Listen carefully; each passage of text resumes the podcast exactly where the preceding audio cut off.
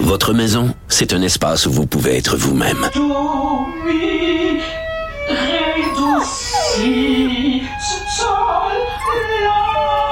Elle mérite d'être bien protégée et vous méritez d'être bien accompagné. Trouvez la protection la mieux adaptée à votre maison avec Desjardins Assurance et obtenez une soumission en quelques clics sur desjardins.com. Protégez vos dépôts, c'est notre but. La SADC protège vos dépôts dans les institutions fédérales, comme les banques. L'AMF les protège dans les institutions provinciales, comme les caisses. Oh, quel arrêt! Découvrez ce qui est protégé à vos dépôts sont protégés.ca. Cube Radio. Du, Trisac. L'original. Radio.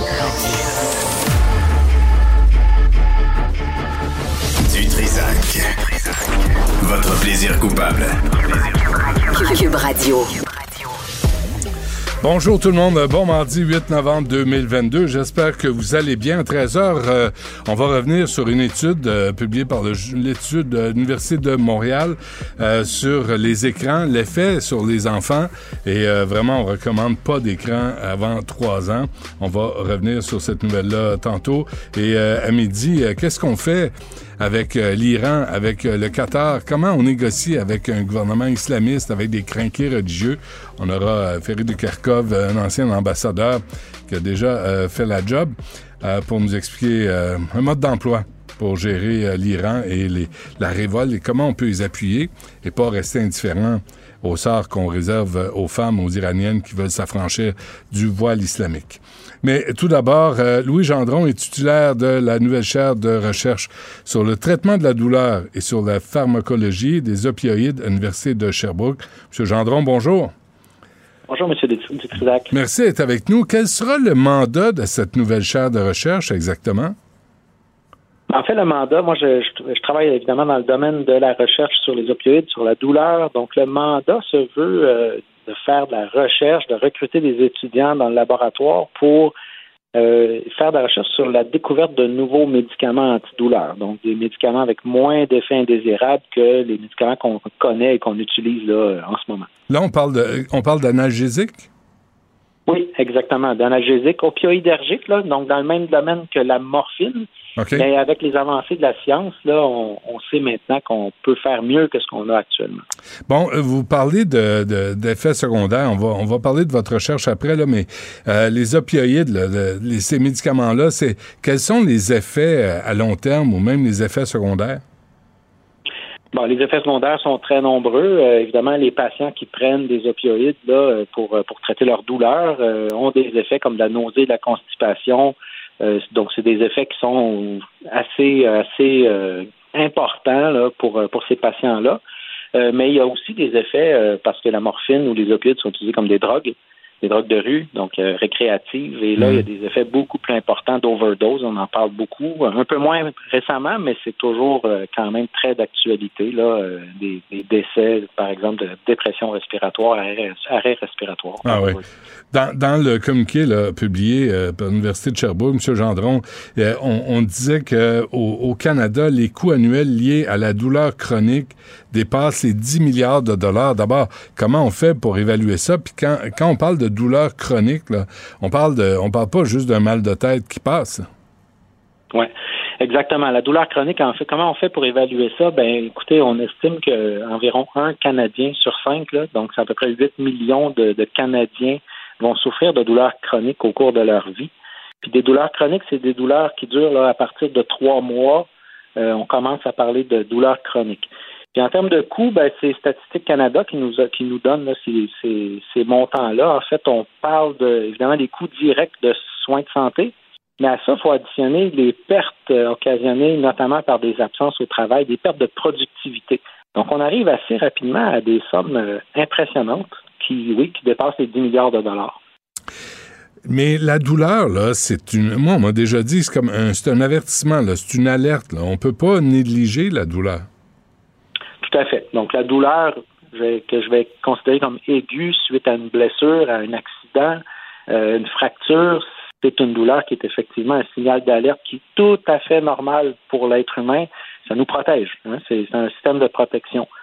Le problème de la douleur chronique, c'est lorsque la blessure est plus là et que la douleur, elle, continue d'être là. Elle n'a plus ce rôle de protection qui, existe là, dans, bien des cas. Hmm. Il n'y a plus nécessairement de pathologie, mais la douleur est là et on continue d'en souffrir énormément et ça a un impact sur la qualité de vie des gens. OK, j'ai une question niaiseuse pour vous, M. Gendron. Qu'est-ce qui cause la douleur dans ce cas-là? Ben, en fait, il y, a, plusieurs mécanismes qui sont actuellement euh, mis à jour là, ou étudiés. Il peut y avoir des, une hypersensibilité. Le système nerveux central, en fait, se modifie. Donc, il y a vraiment, je veux dire, plusieurs causes. Là. Euh, on les connaît pas nécessairement tous. Il peut avoir des causes génétiques, euh, mais, mais souvent, on va vraiment parler d'une hypersensibilité du système nerveux central. Donc, le système nerveux considère un signal comme étant douloureux alors que dans la réalité, il ne devrait pas l'être. OK. Alors, quelle, quelle tangente va prendre vos, recherches? Dans quelle direction euh, allez-vous aller? Ben, nous, au laboratoire, on s'intéresse, euh, vous savez que les, en termes d'opioïdes, là, parce que c'est vraiment notre champ d'expertise au laboratoire, en termes d'opioïdes, ce qu'on utilise aujourd'hui sont bon, la morphine, le fentanyl, tout plein de dérivés comme ça, euh, qui ont à peu près tous les mêmes effets indésirables. Euh, qui peuvent être plus ou moins néfastes dans certains cas.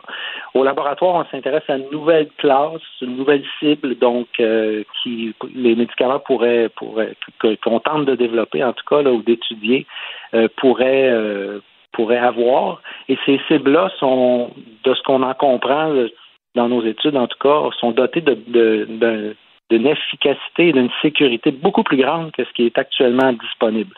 Puis il n'y a aucun médicament approuvé présentement pour utilisation clinique là, qui cible le, le, le système dont, dont, que nous, on étudie au laboratoire. OK. Expliquez-moi ça. Est-ce que ça veut dire la sécurité euh, dans ce cas, de, dans ce genre de médicaments?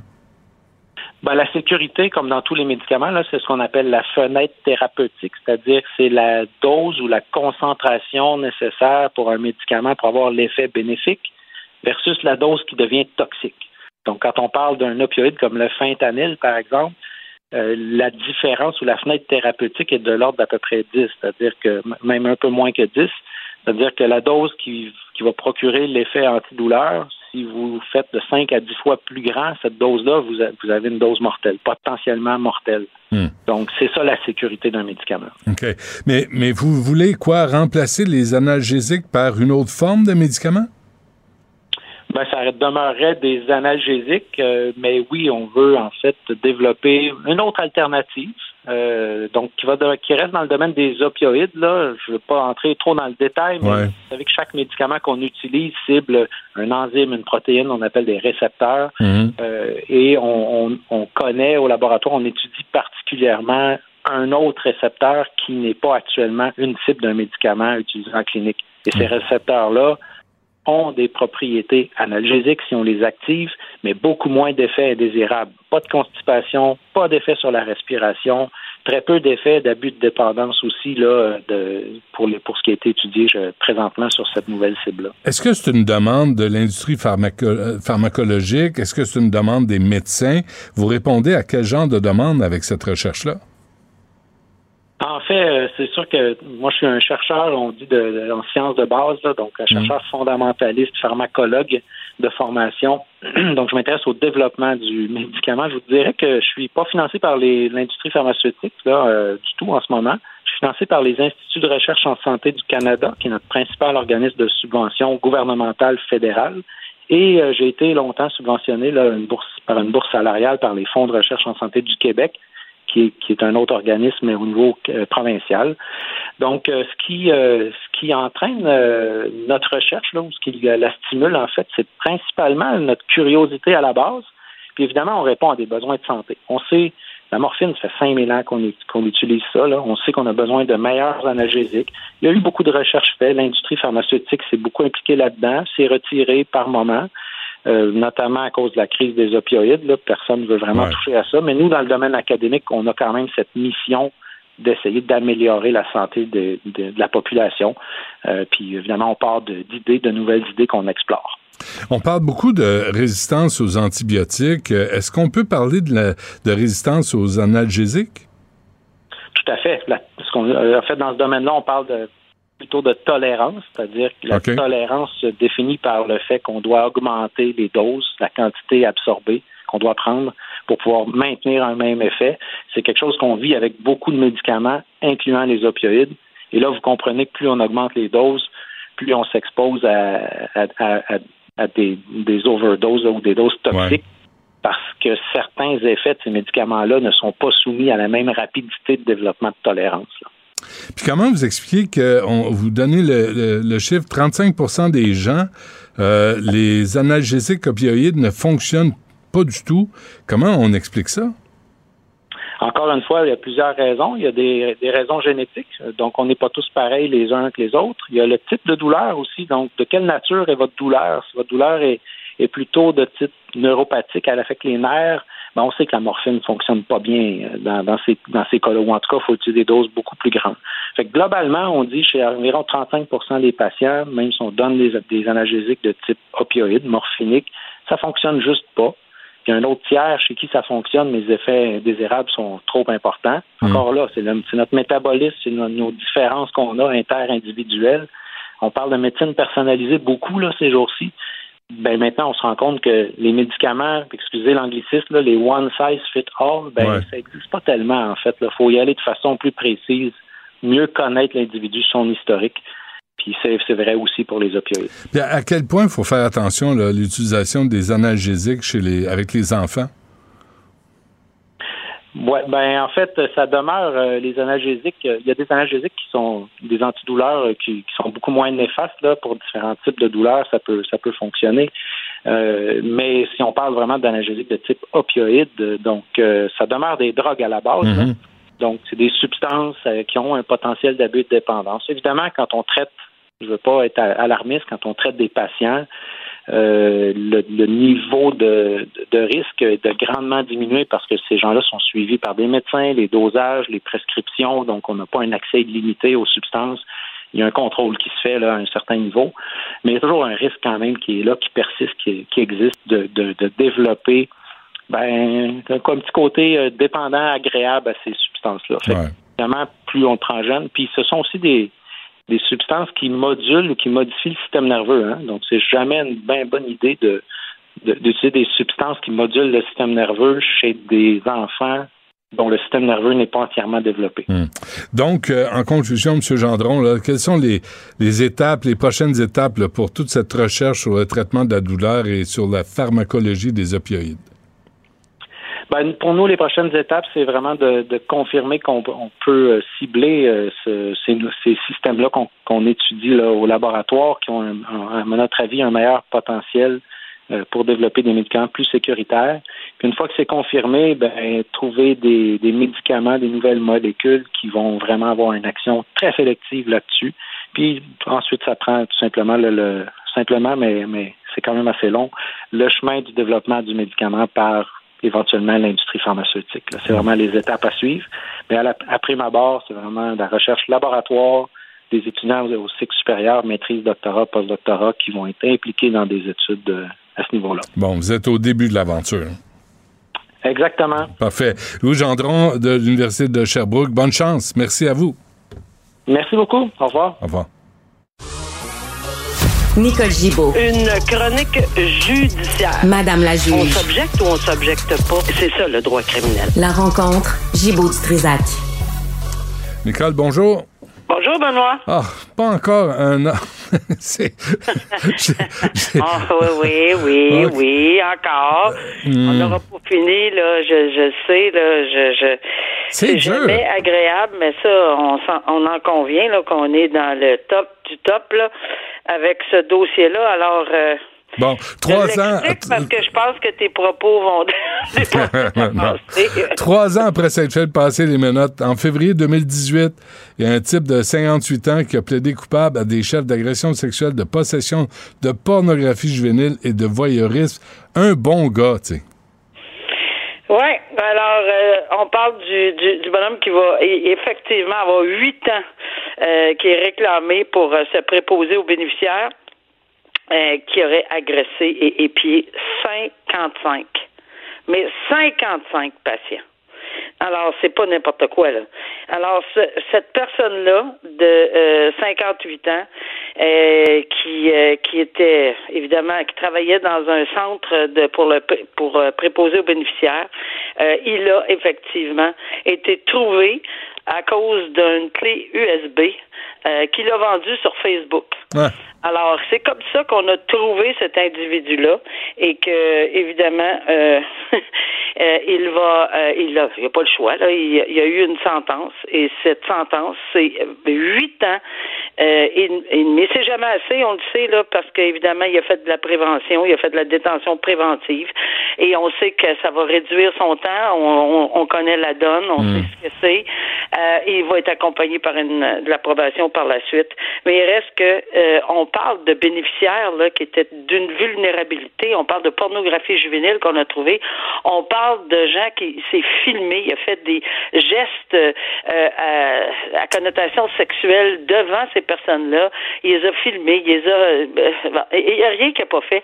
Mais 55, là, c'est, c'est vraiment du monde, là. Hmm. énormément de personnes qui étaient souvent sous sédation ou, enfin peut-être pas sédation, mais tu sais, qui étaient hautement médicamentées, Benoît, puis c'est bien évident qu'ils ne pouvaient pas se rendre compte de ceci. Alors, un couple qui a acheté sur Facebook le fameux manteau de skidoo de ce, de ce personnage grossier, euh, ben, a trouvé la clé USB, oh. il l'a regardé, puis il a, c'est sûr allé voir la police, et je pense que c'est le plus beau geste. Euh, et là, on, on, on, parle des réseaux sociaux, Facebook, on est bien content qu'on ait pu découvrir cette ordure. Euh, honnêtement, là, c'est absolument affreux de voir que cette personne-là a réussi tout ça. En vendant son, son manteau, il a oublié le tata, il a oublié la, la clé USB. Ah ben, ben bon, je suis bien content. c'est pour ça que c'est quand même, c'est très désolant de voir toutes ces victimes-là, mais en bout de ligne, tu sais, puis ça se peut des fois que ces personnes-là, comme elle dit, j'ai bon, peut-être on était curieux peut-être, mais tant mieux. non, mais imagine, Nicole, qu'est-ce que tu fais avec le manteau? Hey, sacramouille, je porterai pas ça, moi je me mets pas ça sur le dos. C'est dégueulasse, bon. Ah, parle-nous d'une loi au Manitoba.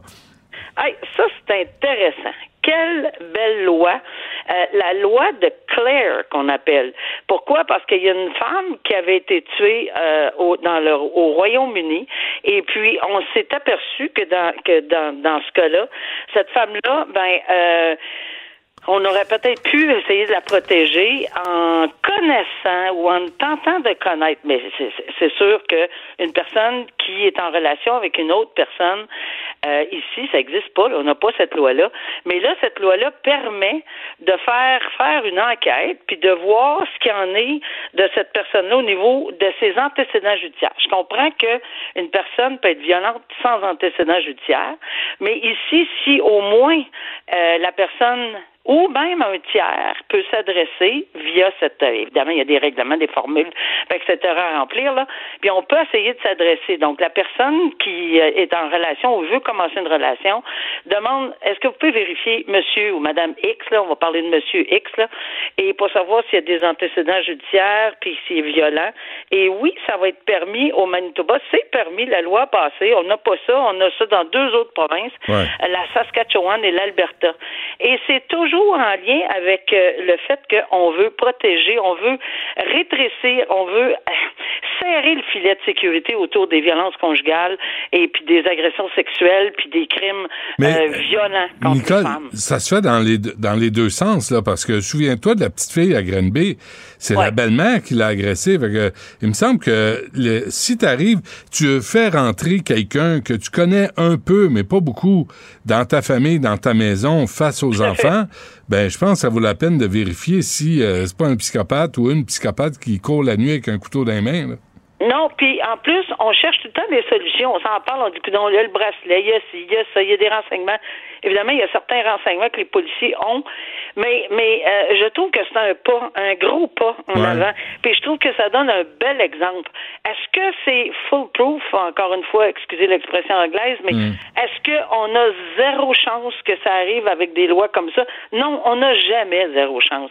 Mais bracelet, des lois comme ça, euh, je trouve que c'est un très bon exemple. Alors, trois provinces présentement au Canada euh, ont cette loi de, de qu'on appelle la loi de Claire parce que euh, on peut vérifier ou une autre personne peut demander de vérifier cette personne-là pour savoir. Puis je suis allée la lire, la loi, c'est vraiment intéressant. Euh, c'est vraiment, vraiment intéressant de voir tout ce qu'on a mis dans cette loi-là pour essayer de protéger le cercle, le filet qui entoure les personnes qui sont en danger ou qui poten- potentiellement se doutent que peut-être que la personne en question représenterait un danger dans leur vie. Mais c'est plate, hein? Je veux dire, tu as un partenaire, là, peut-être tu, tu sais, tu penses Ben. vivre avec, puis là, la première affaire que tu fais, c'est t'appelles la police pour checker ses an- antécédents. Euh, ouais, mettons on- que c'est pas autour d'un souper avec des petites chandelles qu'on annonce ça aux partenaires. Probablement, tu as raison là-dessus. je t'invite au au vieux du lutte. Je t'invite oui. au vieux du lutte, là, avec une bonne bouteille achetée dans un dépanneur, puis il me semble que ça part mal la relation. Mais bref. Mais tu sais, t'es mieux d'être prudent que de... Ah, ben, surtout Safe quand than sorry.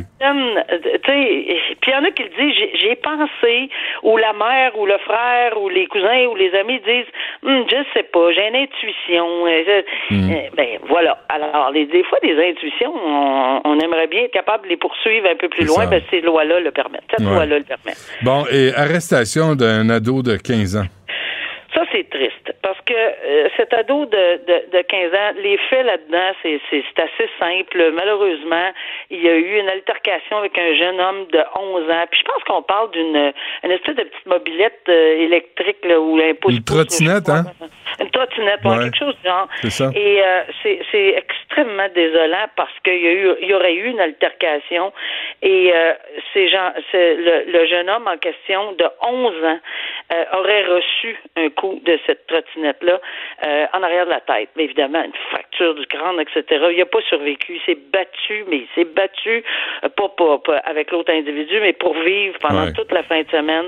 Et il n'a pas été capable. Il a pas, ça- ça- c'est vraiment tout le monde au Nouveau-Brunswick qui est dévasté de cette situation-là. Puis, mais il y a 15 ans, le jeune, euh, qui, oui, il faut qu'il soit interrogé puis probablement arrêté.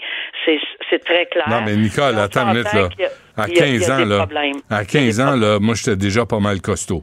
Ouais, puis à oui. 11 ans, t'es un petit pit, là. T'es vraiment encore un garçon. Dire, s'en prendre à un petit garçon de 11 ans quand t'as 15 ans. dire, il semble dire dans le journal de Montréal aujourd'hui qu'il y aurait peut-être euh, un problème euh, euh, mental euh, du spectre de l'autisme possiblement, mais ça, ça on l'a dit, on l'a répété ensemble. Là, c'est, ce n'est pas à cause de ça. Là, c'est pas, c'est pas du tout ça. Ça veut pas dire que toutes ces personnes-là sont violentes. Ouais. Au contraire, mais des fois, euh, ils ont des comportements inexpliqués. Ça n'en fait pas des non responsables euh, criminellement, mais euh, mais évidemment, on s'entend que ça va être au tribunal. Euh, ben, eux autres, ils appellent pas ça le tribunal de la jeunesse, là, mais ça va être devant le tribunal de la jeunesse. Mais oui, ça, on peut, son- ça peut arriver. Et euh, mais ce qui est désolant, c'est de voir que euh, et si c'est pas le cas, si c'est un deux jeunes, tout simplement, ben, c'est rendu euh, très très jeune la violence. Tu sais, c'est pour une une trottinette électrique là, hi, euh, ça fait peur. ouais. Bon, ben, on te laisse aller, Nicole Gibault. Merci. On se reparle demain. On se reparle demain. Merci. Bonne journée, Benoît. Bye. Bonjour, je peux prendre votre commande? Oui, je vous prendrai le sandwich, le délice du Sud. Par contre, j'enlèverai le poulet, l'ananas, les oignons puis le fromage feta. Votre auto, c'est un espace où vous pouvez être vous-même. Euh, donc vous voulez juste le, le pain et la sauce? Oui, monsieur. Elle mérite d'être bien protégée. Et vous méritez d'être bien accompagné. Trouvez la protection la mieux adaptée à votre auto avec Desjardins Assurance et obtenez une soumission en quelques clics sur desjardins.com. Protégez vos dépôts, c'est notre but. La SADC protège vos dépôts dans les institutions fédérales, comme les banques. L'AMF les protège dans les institutions provinciales, comme les caisses. Oh, quel arrêt! Découvrez ce qui est protégé à vos dépôts sont protégés.ca. Vous écoutez Du Trisac. Cube Radio. Je vais essayer de t'aider. Conoscopie, la comédie musicale. Benoît Dutrisac. M'en occupe, Richard. Mets ton doigt sur la borne négative. J'ai rien à cacher, moi, je suis transparent. Ouais. Richard Martineau. Il devrait prendre euh, exemple sur toi. La rencontre. Moi, le seul endroit où je suis pas d'accord avec toi, là, c'est les cirques. Moi, j'étais prête, là. Mais comment te régler mon problème? En étant gentil, La rencontre Martineau Dutrisac. je m'attends à y coucher sur ton testament. Non. Bon, Richard, est-ce que tu fais partie du groupe qui conteste la loi 21? Est-ce que tu t'es embarqué là-dedans, toi aussi? Non, la de Gazette, du Gazette, The Montreal Gazette, Gazette, et euh, c'est juste... première euh, page, hein? Oui, comme la page. Et c'est juste le bon format pour mettre euh, dans les, les litières de chat. C'est juste euh, dans, dans le fond. Alors, euh, donc, tu as une belle photo, puis tu as la Fédération des femmes du Québec, tous des membres de la FFQ qui défendent les droits des femmes. La- non, non, excuse-moi, c'est la FFFQ, la fucking Fédération des femmes du Québec selon Hubert Lenoir. Ah oui, dans le noir. Hubert Lenoir, c'est le Fuck fucking. you. C'est quoi ta fucking nouvelle? Shut euh, the fuck up, fuck Euh, you. ah oui. Lui pense, Hubert Lenoir, qu'en 2022, ça choque énormément les gens de dire fuck à Ben la oui. télévision et que, tu sais, c'est un révolutionnaire, c'est un contestataire. Ah ouais, là. attention. Au lieu de prendre des idées à contre-courant, ne lui dit fuck. C'est ça sa rébellion. Ouais. Ouh là là, il ose dire fuck, toi. T'as pas tremblé dans tes shorts? Eh, Moi, oui. attends une minute. OK. Donc, une belle Donc- photo, grosse photo. La Fédération des femmes du Québec qui est contre la loi 21 parce qu'elle est en cours là, devant la Cour d'appel. Et on dit que c'est contre les droits intersectionnels des femmes. Intersectionnels des femmes. Sectionnel? Parce que, ça, ça, touche les femmes Oui. musulmanes. Mais je m'excuse, mais ça touche aussi la kippa. À moins que je me trompe, c'est les hommes qui portent la kippa. Ça Oui. touche aussi le turban sikh. À moins que je me trompe, c'est les hommes qui portent le turban sikh. Ça, Mm. ça touche aussi ceux qui ont les croix dans le cou et tout ça, pas seulement les femmes. Et là, ils disent, oui, mais ça empêche des femmes de porter le voile. Est-ce que ces femmes-là, la Fédération des femmes du Québec, qui se bat pour la liberté de porter le voile, Ouais. est-ce qu'ils savent que- ce qui se passe en Iran? Ils savent-tu ce qui se passe en Iran? Il y, a, il y a eu combien de femmes assassinées au Québec parce qu'elles portaient le voile? À part le con là, à Bissonnette là, qui est allé tuer euh, à Québec. Là. Ou des femmes, des femmes qui voulaient vivre, des jeunes filles qui voulaient vivre à l'occidental, des jeunes filles qui voulaient pas des mariages arrangés, des Ouais. jeunes filles qui... Est-ce que... Non? La Mm. Fédération des femmes du Québec se bat contre... Puis là, ils sont financés, eux autres, par l'Ouest canadien. Ben oui, là. par Ottawa, tu sais, puis euh, le patrimoine. Ah ouais, non, c'est C'est la première page de De Gazette. Le De Gazette dit Ah, les femmes, les femmes qui se lèvent contre la loi 21 sont contents, contents Mm. de ça, eux autres. là. Alors, financés par des gens de l'Ouest, ben, la Fédération des femmes qui se bat, madame, pour que vous puissiez avoir la liberté de porter le voile. Bien sûr, Et si vous l'enlevez, si vous vous l'enlevez, gare à vous. Que c'est ça l'affaire. Puis d'ailleurs, moi, je te le répète, moi, je, suis- je suis d'accord avec le voile islamique si les hommes le portent aussi. Ben oui? Pas trop. Moi, si tout le monde le porte là, dans une communauté, à une croyance, c'est parfait. Est-ce que Mais quand les, lui- les règles s'appliquent seulement aux femmes ou aux petites filles, j'ai un problème avec ça. Est-ce que l'homme, lui, a le droit constitutionnel de dire à sa, femme porte le Christi de voile, toi. Sinon, Oh, ça va il y a mal aller. différentes façons de le dire. D'inciter. L'endoctrinement, ça se fait tout petit, ça commence jeune. Puis toi, mon petit gars, tu peux te lever puis euh, pas ramasser ton assiette, mais toi, toi, tu viens faire la vaisselle, puis torche ton frère, puis torche ton père. Esprit que tu as raison. Parce que tu sais, quand tu parles à des féministes puis ils parlent de violence conjugale, ils vont dire l'emprise, là, l'emprise d'un homme sur une femme, c'est subtil. C'est subtil. C'est pas. C'est pas. C'est pas. Ça se fait par en dessous. Ben, alors L'emprise l'emprise. d'une mère sur une fille. L'emprise d'un homme musulman radical qui veut que sa femme. Oh non. Non, ça non, ça, ça existe Ça, pas. ça n'existe pas. Ben ça, c'est dans ta tête d'islamophobe. Tu Exactement. C'est- Oui, je sais. Dans ta tête Je sais. ça- Je sais pas, ça fait combien de fois je vais à l'église me confesser, puis je me fais sortir sa tête par le curé. Je- pas vrai.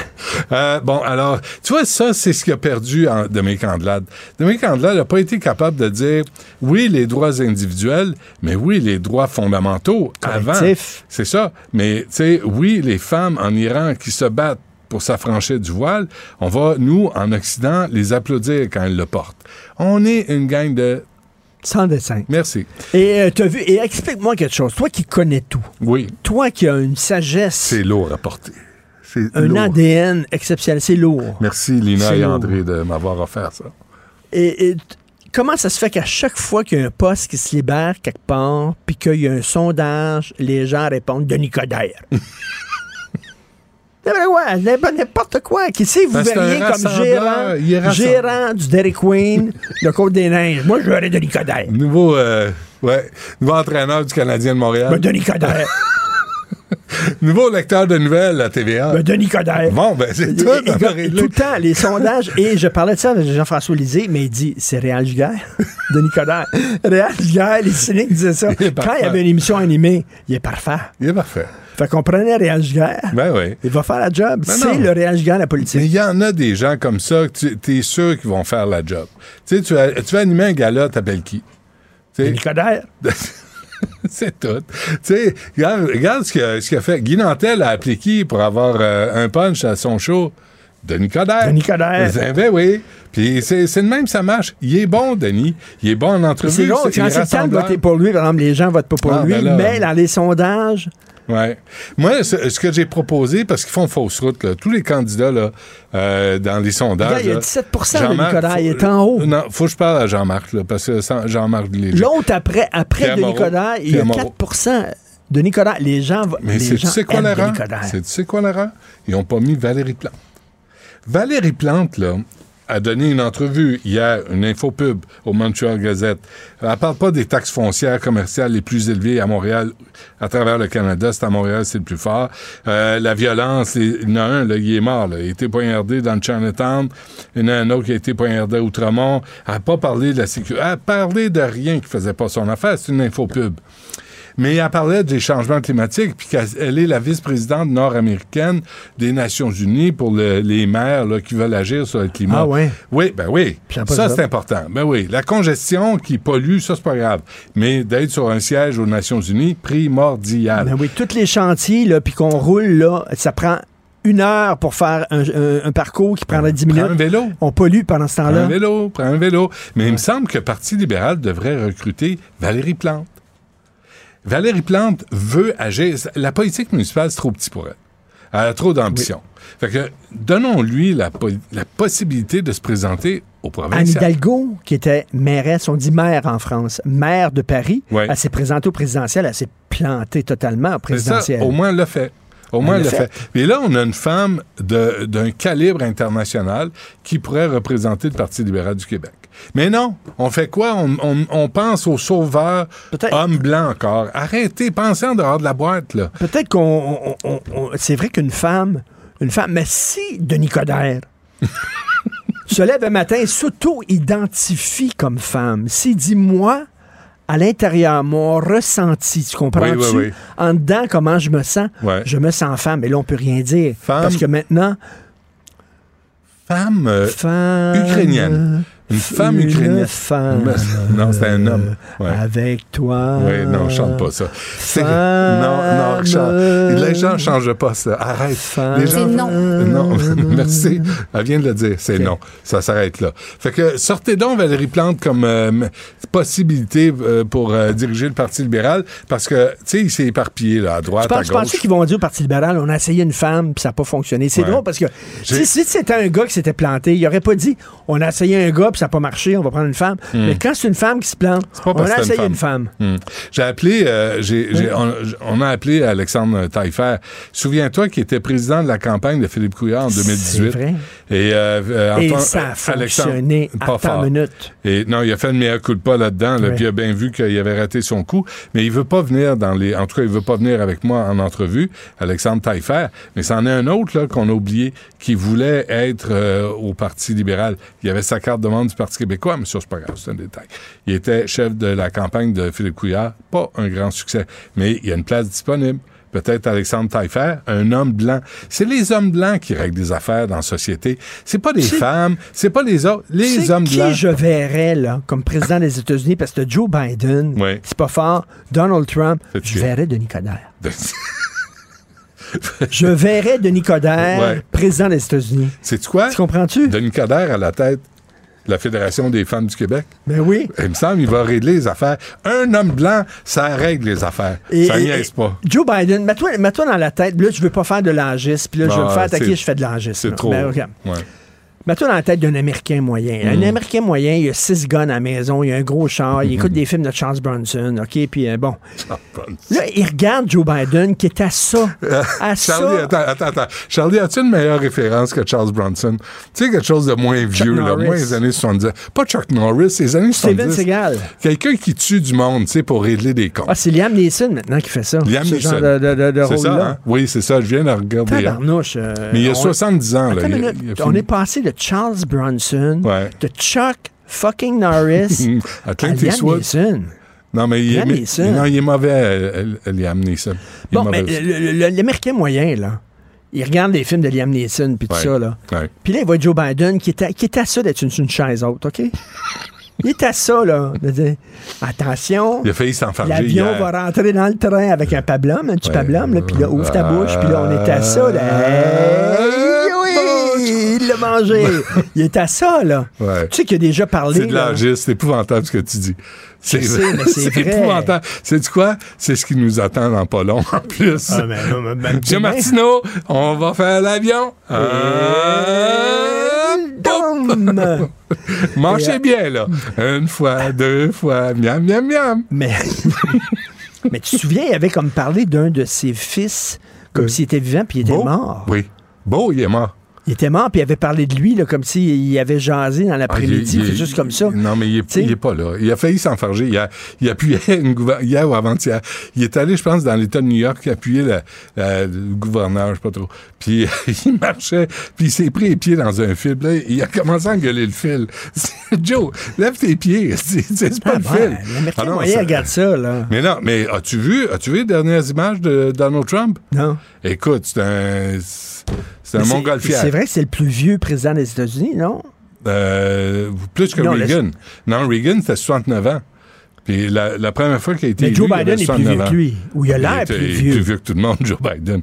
C'est, euh, Joe Biden, tu sais qu'il n'est pas venu au monde, il a été fondé. Tu dire à quel point il est vieux. Ouais. Là, c'est les élections mi-mandat. Je vais en parler avec Loïc Tassé tantôt. Là. Mais, euh, mais là, peut-être les républicains vont reprendre le pouvoir aux États-Unis. Joe Biden, Ça va il va s'ennuyer. Ça va être long, Mais, longtemps. mais, mais faites un sondage léger et Ouais. demandez qui les Québécois aimeraient voir. Et je suis convaincu que la première personne qui va sortir, c'est Denis Coderre. Comment se fait qu'ils ont pas. ben, euh, Sophie Thibault fait un super job, là. Puis euh, euh, Zappa, euh, je l'aime beaucoup aussi, là. Mais comment se fait qu'ils n'ont pas appelé Denis Coderre pour, comme, euh, pour remplacer Pierre Bruno? Ben oui. Ou, ou, ou, tu sais, Là, il est animer, au sport, animer là. Il est au sport, là. il est avec Jean-Charles, à l'autre, à l'autre poste de sport. Mais qu'est-ce que tu veux? Il- il- mais c'est une bonne idée, Denis Coderre, pour Mais régler oui. tout. Régler tous les problèmes du Tous monde. les problèmes du monde. Ouais. il, est parfait. Ouais. Et comme De- Réal Giguère qui disait de retour après cette pause, euh, cette plage publicitaire. Ouais. C'est bon? C'est toi, as-tu autre chose à dire? Oh, c'est en masse pour aujourd'hui. OK, à demain, Ah, merci. Miam, miam, miam, Miam, miam,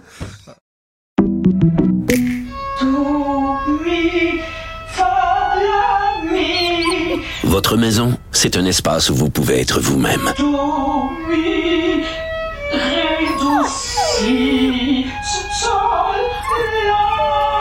Elle mérite d'être bien protégée et vous méritez d'être bien accompagné. Trouvez la protection la mieux adaptée à votre maison avec Desjardins Assurance et obtenez une soumission en quelques clics sur desjardins.com.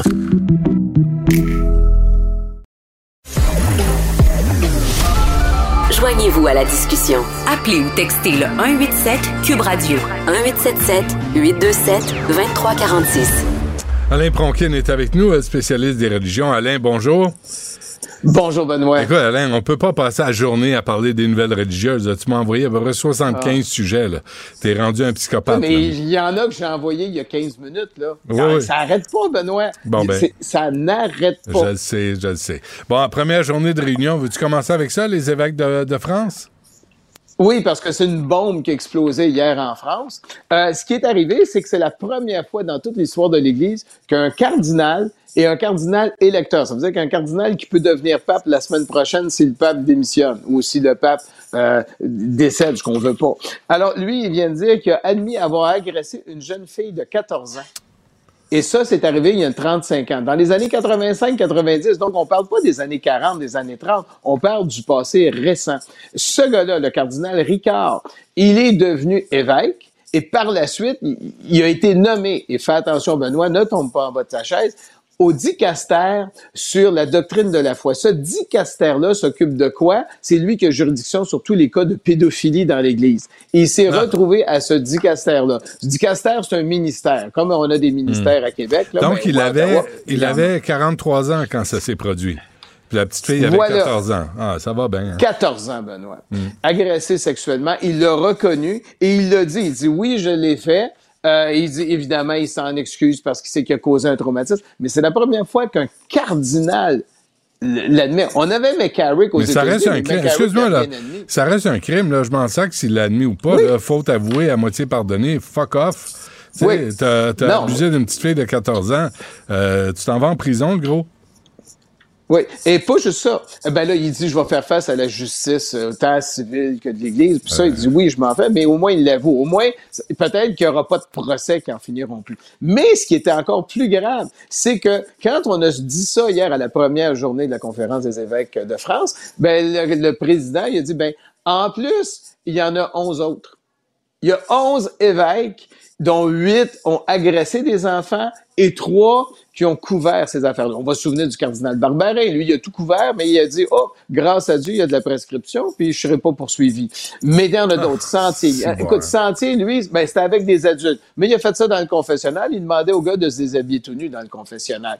Donc, tu as des histoires horribles. Ça touche des évêques. Mais les évêques, faut pas oublier une chose, Benoît. Tu sais, dans la fameuse chaîne apostolique, là, à partir de Saint-Pierre, de Saint-Paul jusqu'à aujourd'hui, c'est ce qu'il y a de plus important, les évêques. Et bien Ok. là, t'en as huit. Mais peux-tu juste rajouter une petite chose? N'oublie pas qu'en France, ils ont fait une grosse enquête l'an dernier où là, tous les, tous les diocèses participaient. T'avais aussi toutes les communautés religieuses et on a dit quoi? T'as 3000 prêtres, frères, agresseurs sexuels et t'as 200 000 victimes. Ben là, on sait que les évêques protégeaient tout ça. Ben, ils participaient eux autres aussi à ça. Fermez, fermez donc ça, le Vatican, ça gramouille.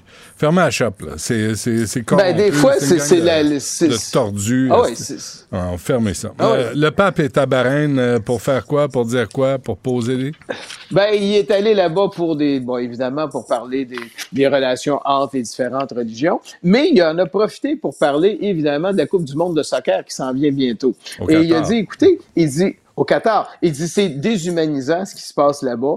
Euh, il y a de l'instabilité sociale, Mm. euh, c'est de l'atteinte à la dignité humaine. Et vraiment, il a donné ce discours-là quand il était au Qatar. Fait que souvent, j'avais peur qu'il ne parle que des relations interreligieuses, mais il a parlé de ça. Et dans l'avion qui le ramenait, on lui a posé quelques questions qu'est-ce qui se passe avec les pédophiles? Et Ben c'est oui. là qu'il a dit, ouais, il dit, on a eu un problème majeur qui est toujours là et c'est pas réglé parce que tu as encore des gens qui refusent la transparence. Parce que les gens, ce qu'ils demandent, les journalistes, pourquoi est-ce que vous les rendez pas public le nom de vos évêques, de vos prêtres pédophiles qui sont jugés actuellement au Vatican? Ça serait comme la première chose à faire. Pas évidemment le nom des victimes. Puis avant d'aller faire la leçon, ça. avant d'aller faire la leçon aux autres, là, peux-tu nettoyer ta propre maison? Ouais. Ouais. Mais j'ai l'impression qu'il n'est pas capable de le faire. Il a dit qu'il y a beaucoup de résistance à l'intérieur, même de l'Église. Bon. Mais il faut qu'ils règlent leurs problèmes. Puis je pense, je maintiens que la transparence, c'est la première étape. Ouais, si t'es pas un crosseur. Quand t'es un crosseur, c'est pas la transparence la première étape. La transparence, ça, vient en bas de la liste. Euh, Tu veux protéger tes liste. aider tes amis, Voilà. puis euh, cacher les coupables. Euh, en France, Voilà. euh, une sorcière. L'histoire d'une Oui, sorcière. ben en France, oui, c'est que là, on a évidemment un triangle amoureux. Il y a une dame qui a une conjointe et qui a des enfants.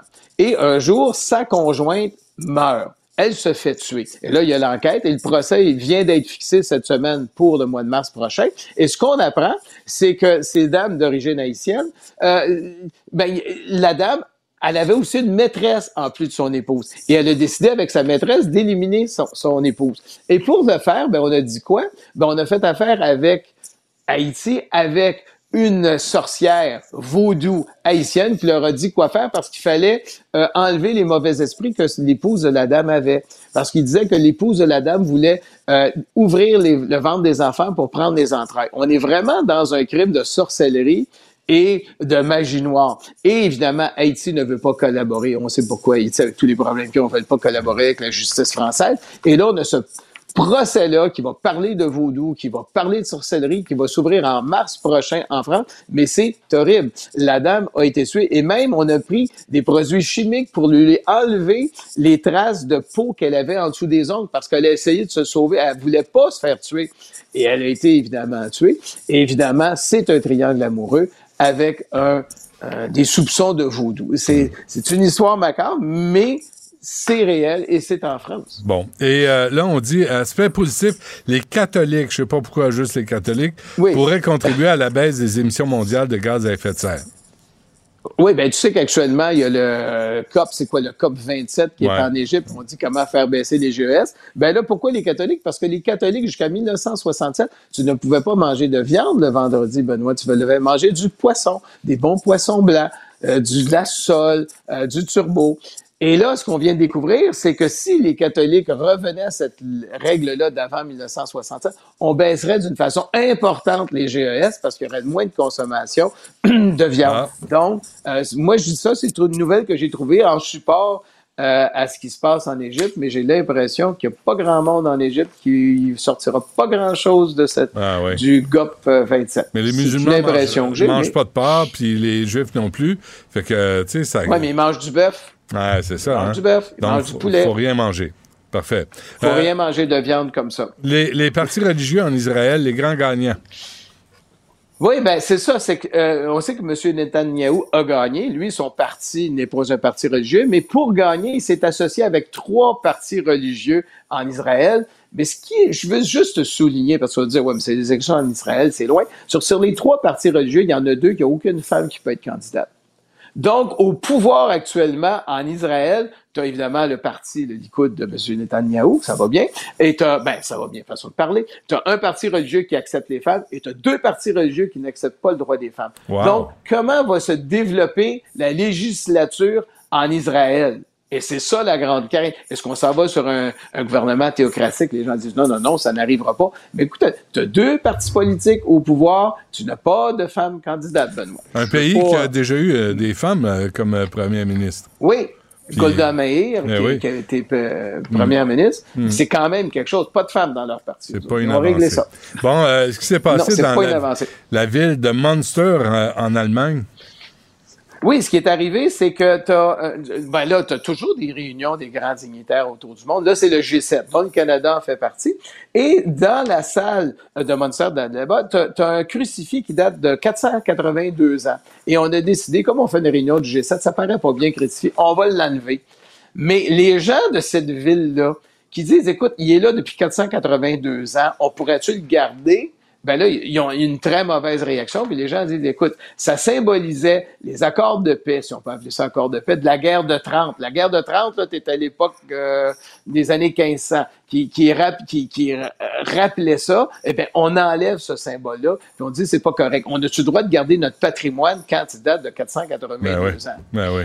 Bon, ben, c'est ça. Fait que là, ça fait du gros débat là-bas.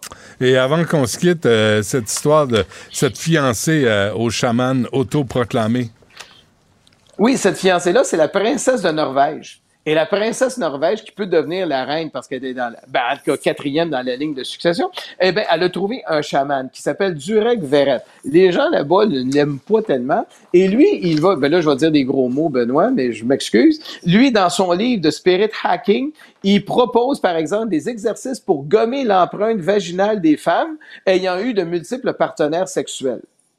Il pense aussi que le cancer, c'est un choix. Et madame, la princesse, qui dit, ben écoute, on n'utilisera plus euh, publiquement, je dirais plus que je suis princesse quand je suis avec lui, là. Elle dit la spiritualité, l'intimité, tout ça. Il dit, et les autres personnes, les animaux, le yoga, la méditation, sont des facteurs supplémentaires, tout comme la chaleur d'une main, une aiguille d'acupuncture ou du cristal. Euh, et là, ils ont dit, ben écoutez, comme les gens ne nous aiment pas tellement, ben j'utiliserai plus mon titre de princesse quand je suis avec lui ou quand on va parler de nos activités personnelles. Est-ce que la princesse a été un chaman? Je ne sais pas, mais si je sais pas ça, ils disent pas dans l'article, Benoît. mais je pense que je vais faire une recherche là-dessus. Mais, mais là, tu écoutes ça, tu dis, écoute, c'est les princesses, c'est nos dirigeants de notre planète, Benoît. Hmm. Ça augure bien. Alain Pronkin, merci. À la semaine prochaine. Parfait, Benoît. Et bonne journée, Benoît. Et j'aurai plein de belles nouvelles la semaine prochaine. Sans doute. Salut. Maxime Delan. déjà un premier événement violent. Journaliste à l'agence QMI. Ça porte tout à fait la signature du crime organisé. Les faits divers avec Maxime Delan. Avec Maxime Delan.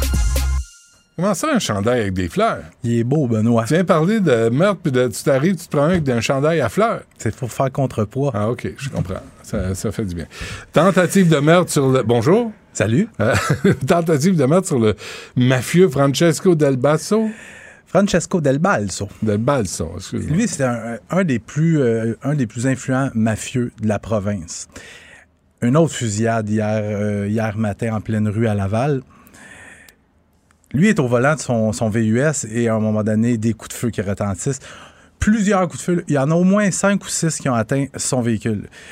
Et lui, euh, il décide de s'enfuir. Il roule pendant 7 km pour aller se cacher dans un café qui est connu pour accueillir de- du monde de la mafia. Dans son véhicule troué. Troué. Et il appelle pas la police. Ben et là, c'est les, c'est les gens du secteur qui ont contacté les policiers. Les policiers sont arrivés sur les lieux. Et là, ils ont compris, ils ont compris que, ils ont compris qui avait été visé. Ils, ils savaient où il se trouvait. Ils sont allés le voir au Mhm. café en question.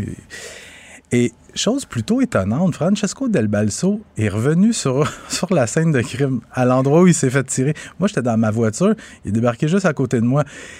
Il avait pas l'air heureux que je sois là. Ah, Puis euh, Francesco Del Balso qui est reconnu comme... parce qu'il te connaît pas bien. Ouais, peut-être qu'il me connaît un petit peu. Ouais, peut-être trop. Parce que c'est moi qui ai écrit l'histoire sur euh, Francesco Del Balso il y a quelques mois en septembre. Il avait tenté d'extorquer les religieuses dans un couvent. Je sais pas si tu te souviens oui, de ça. oui, Une oui. arrestation super humi- humiliante oui. pour, pour un, un mafieux qui se présente dans... D'extorquer des nonnes. Oui, parce que l'ex-femme de Del Balso, quelques années plus tôt, il y a quelques années, était allée donner des poches de vêtements dans lesquelles se trouvaient des bijoux. Ben oui. plusieurs centaines de milliers de dollars de bijoux. Et lui, une couple d'années plus tard, Francesco Del Balso lui dit Hey, je veux récupérer mes bijoux. Fait qu'il s'est présenté là et il a demandé aux gens du presbytère Écoutez, je veux récupérer mes bijoux. Personne ne savait de quoi il parlait. Il dit Ouais, vous allez me payer 5000 pièces par semaine jusqu'à jusqu'à remboursement total. Fait que, Ah, au fil des années. Je, je veux rien insinuer, mais c'est pas les pas les nonnes qui ont sorti des guns? Non, OK. non, non, non, je penserais pas. Une Mais- nonne avec un gun, ça fait peur.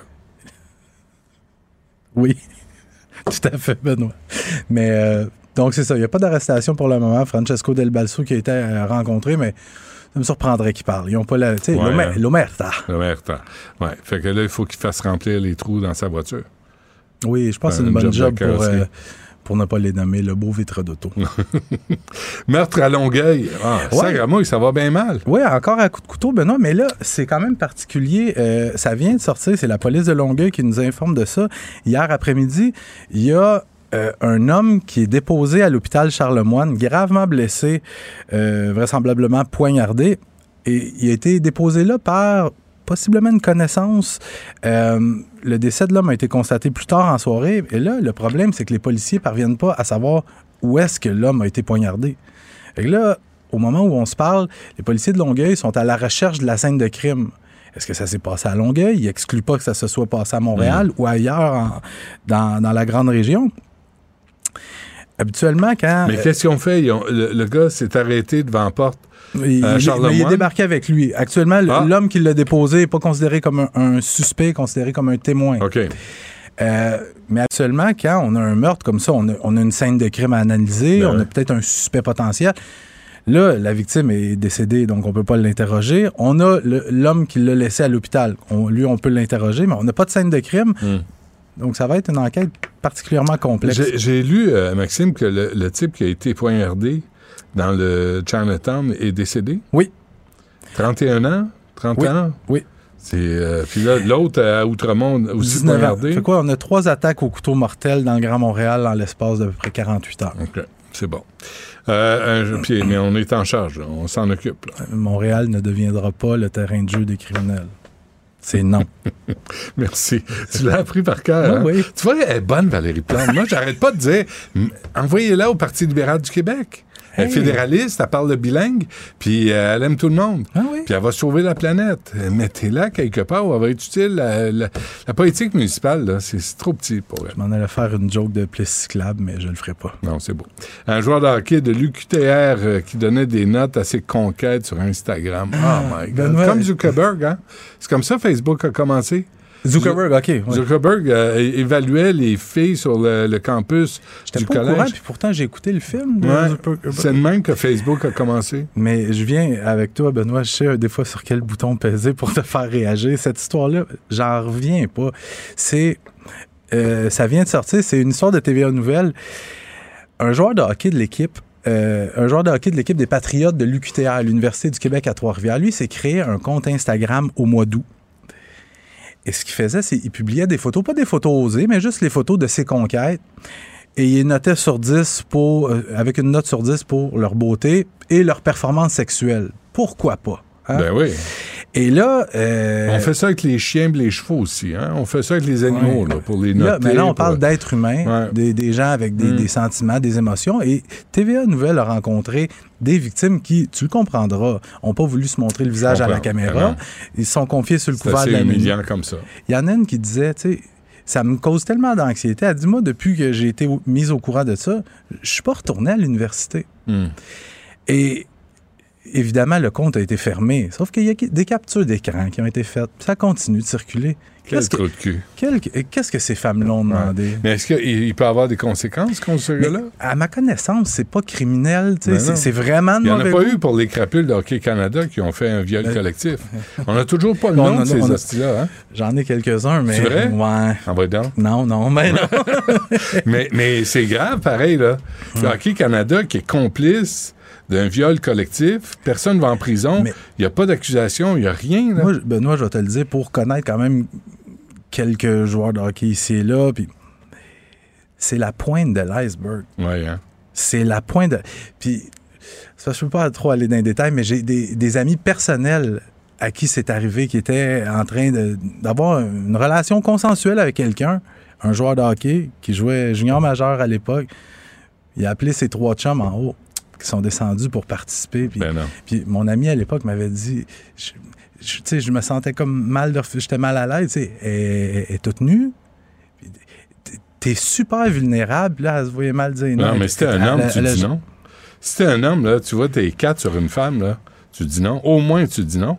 Puis si t'es un vrai homme, tu l'aides. T'as- tu lui permets de sortir c'est de fun, là. elle est à nous autres, elle est là pour nous autres. Ben, elle aime ça, tu vois. Ben, Il n'y a pas de moi, je te, dis, conséquences. je te dis, Benoît, les histoires comme ça de, de- de- de joueurs de hockey, pas nécessairement juste joueurs de hockey, mais dans le sport, les athlètes. amateurs, professionnels, ça va sortir de plus en plus. Je t'en passe un papier. Parfait. Merci, euh, Maxime. Salut, Benoît. À demain. Du Trisac. Des propos cohérents. Des opinions différentes. Vous écoutez Du Trisac. De septembre 2008 à septembre 2011, euh, Ferry de Kerkhove a été ambassadeur du Canada auprès de la République arabe d'Égypte. Il est avec nous. Monsieur de Kerkhove, bonjour. Bonjour. C'était en plein printemps arabe, hein? Vous l'avez vécu, vous?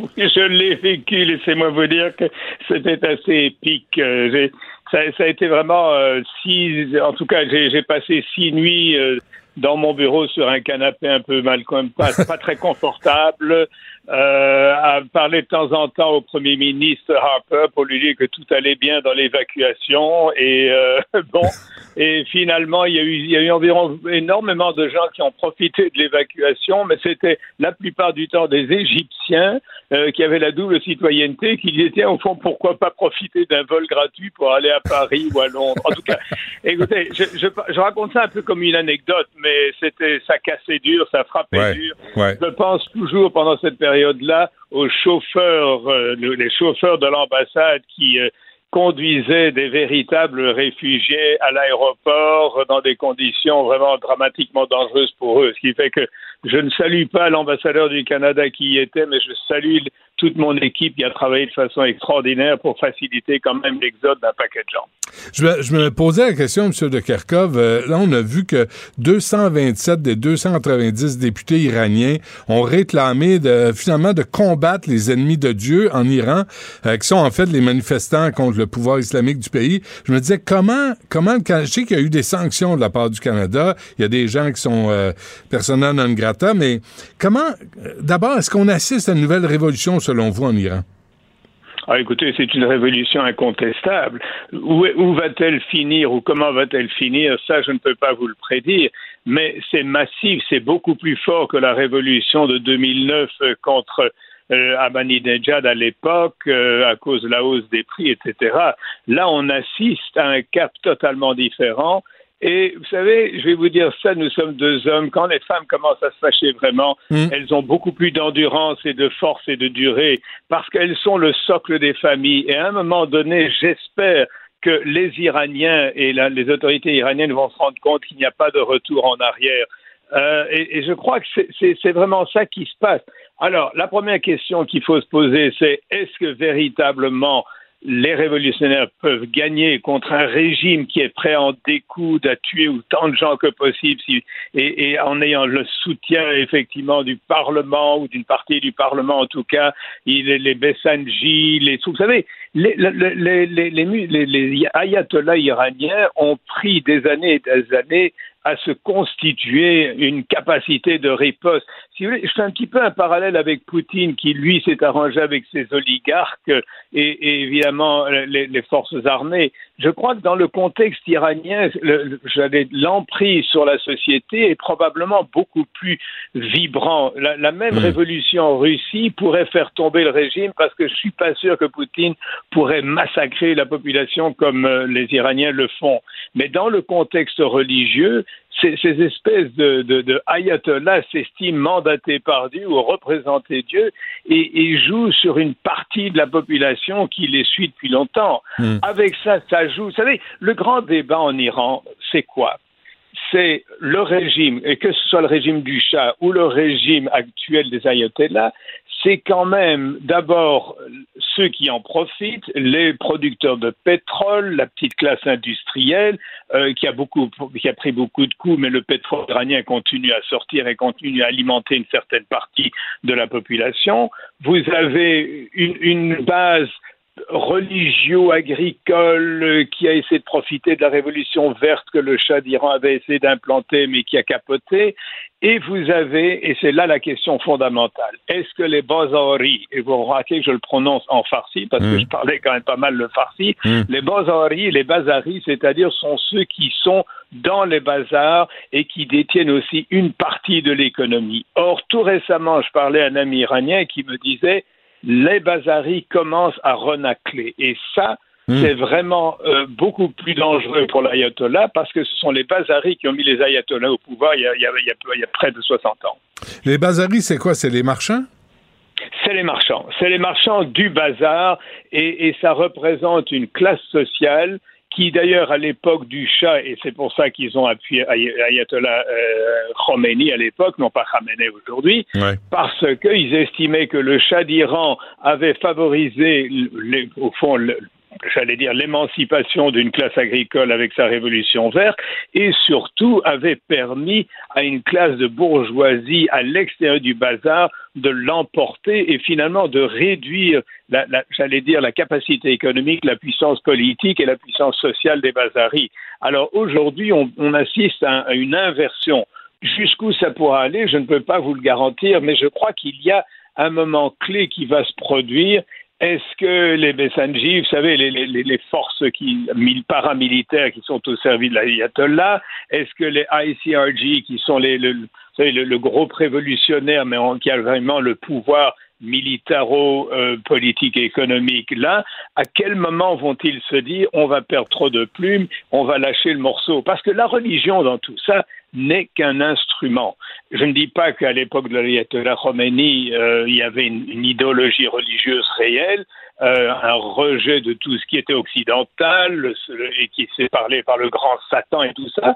Mais à l'heure actuelle, la dimension religieuse est beaucoup plus un instrument qu'une véritable, une, une véritable adhésion. Et c'est là où je me demande quand est-ce que ça va claquer. Oui, parce que là, on se souvient de Massa Amini, là, la jeune femme de 22 ans, tabassée à mort par la police des Ah oui. mœurs en septembre dernier, et c'est ce qui a mis le feu aux poudres. En même temps, est-ce que nous, M. de Kharkov, l'Occident, on a, on a regardé la Russie euh, massacrer des gens en Ukraine, on regarde l'Iran massacrer sa population, on va jouer euh, au, au soccer pour la Coupe du Monde au Qatar, qui, ont, qui Oui. maltraitent les... On, on a, on a plus de police. Tu sais, les États-Unis ont été la police du monde pendant longtemps, mais on dirait qu'on est des observateurs de massacres dans différents pays, puis on veut pas être accusé d'ingérence. Mais Écoutez, la réponse à ça, c'est très simple. C'est que nous avions un système multilatéral créé en 1945 où il y avait cette espèce d'équilibre entre une, une assemblée euh, générale des Nations Unies qui regroupait tous les pays et le Conseil de sécurité qui avait davantage le pouvoir de déterminer de quelle manière intervenir dans différents conflits. Et c'est à l'époque où le multilatéralisme était vé- véritablement la nouvelle religion des relations internationales. Or, même ce multilatéralisme qui a été un petit peu étouffé pendant la période de la guerre froide, d'où un, relativement petit nombre d'interventions des Nations Unies dans des conflits, euh, tout à coup, il y a eu l'effondrement de l'Union soviétique et assez curieusement, alors que l'on on pensait arriver à une nouvelle donne et un rapprochement profond et durable entre l'Est et l'Ouest, c'est à ce moment-là que les Nations Unies ont été le plus occupées parce que, j'allais dire, l'espèce de chapeau euh, de la guerre froide sur les, pays en- dits en voie de développement, anciennes colonies, etc. Il y a eu une espèce de libération de, l'esprit de tous ces pays, ce qui a amené un accroissement considérable des opérations de maintien de la paix des Nations Unies, avec plus ou moins de succès. Et au fil des années, si vous voulez, cette espèce de vision multilatérale et particulièrement cette espèce de, de, doctrine que le Canada, plus que n'importe quel autre pays, a mis de l'avant, c'est-à-dire la responsabilité de protéger. Et pour vos auditeurs, je rappelle qu'est-ce que c'est que la responsabilité protégée C'est l'obligation de la communauté inter- internationale d'intervenir dans les cas où, à l'intérieur d'un pays, euh, des exactions sont commises contre la population, y compris quand elles sont commises par le gouvernement en place. C'est ce qui a mené à l'opération en Libye, et l'opération en Libye, en Libye devait être simplement essayer de trouver un rapport de force équilibré entre Benghazi et Tripoli euh, et, et éviter que Kadhafi ne, ne, ne- ne vienne à massacrer sa population.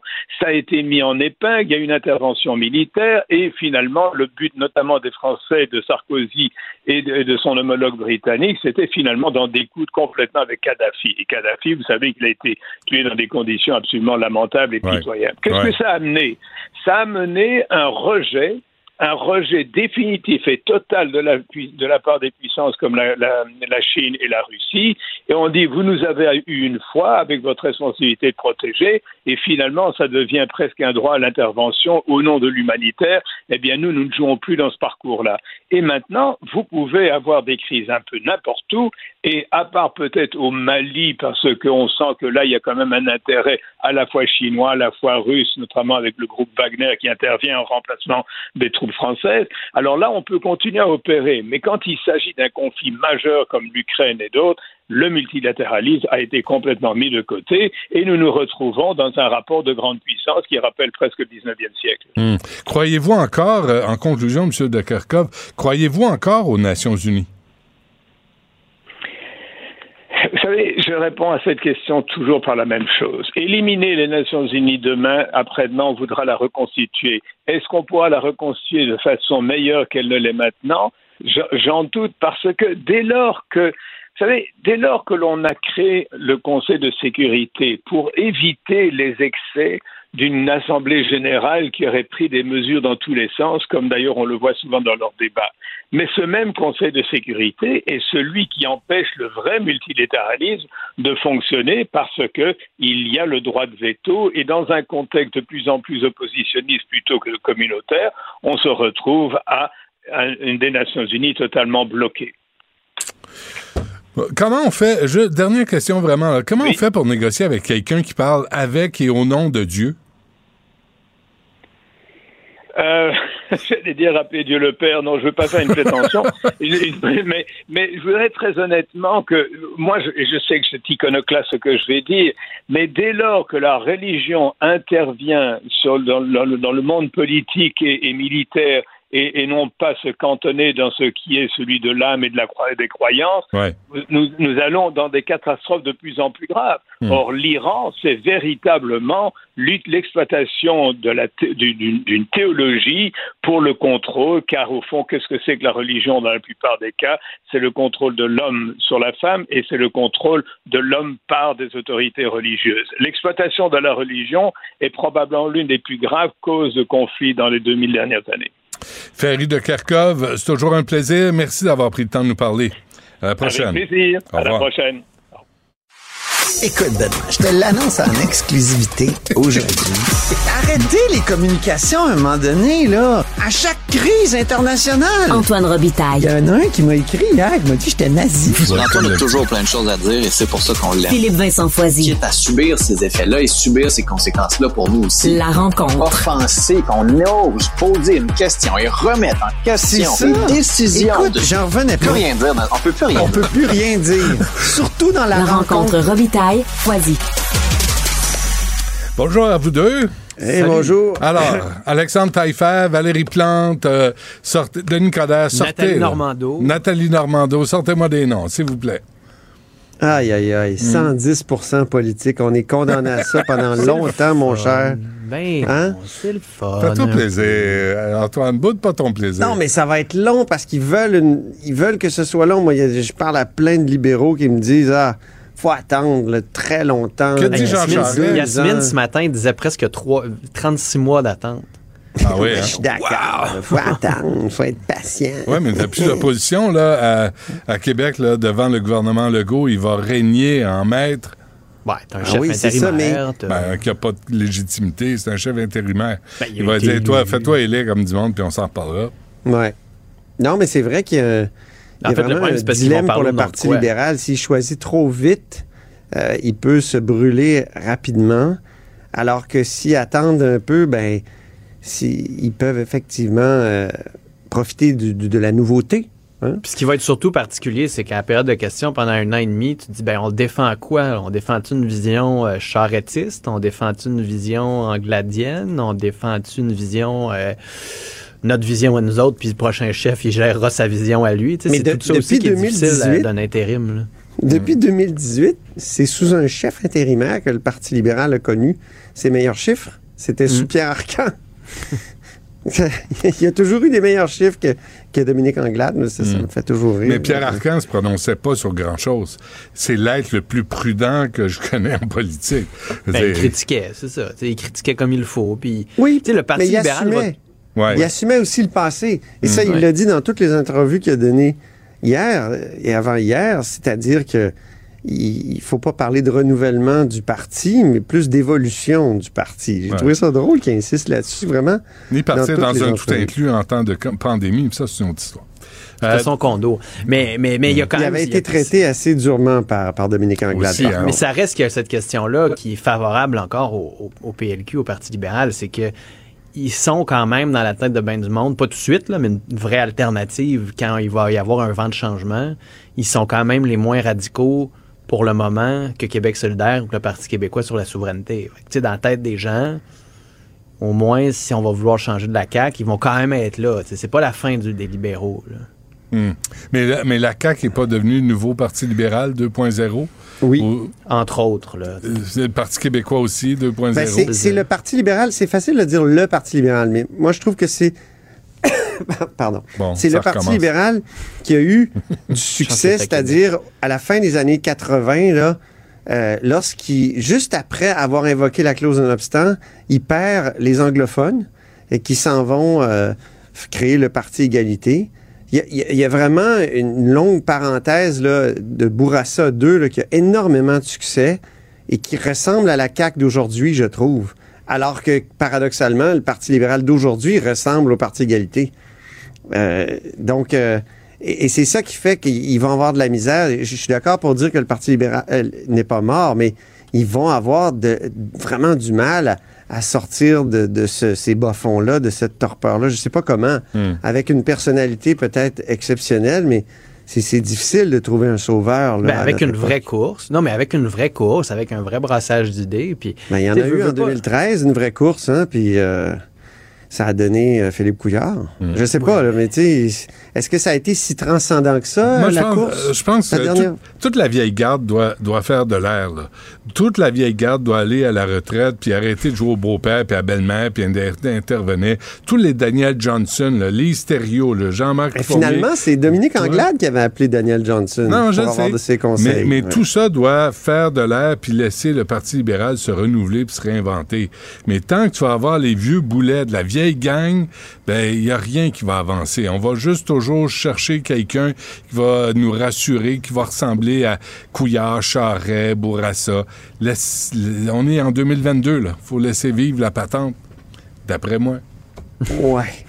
Non. En tout cas, un parti, un parti, c'est souvent fier de ses grands coups dans le passé. Donc, le Parti libéral du Québec, il, il- La il les commission rappelle Charbonneau. constamment. Pardon? Ouais, la commission Charbonneau. Non, mais ils vont dire de la- Philippe Couillard, les coupures dans les écoles, dans les hôpitaux, l'augmentation des salaires des médecins de façon gestion odieuse. prudente euh, de- des, des- des finances publiques qui nous permet d'avoir des surplus aujourd'hui. euh, Oui.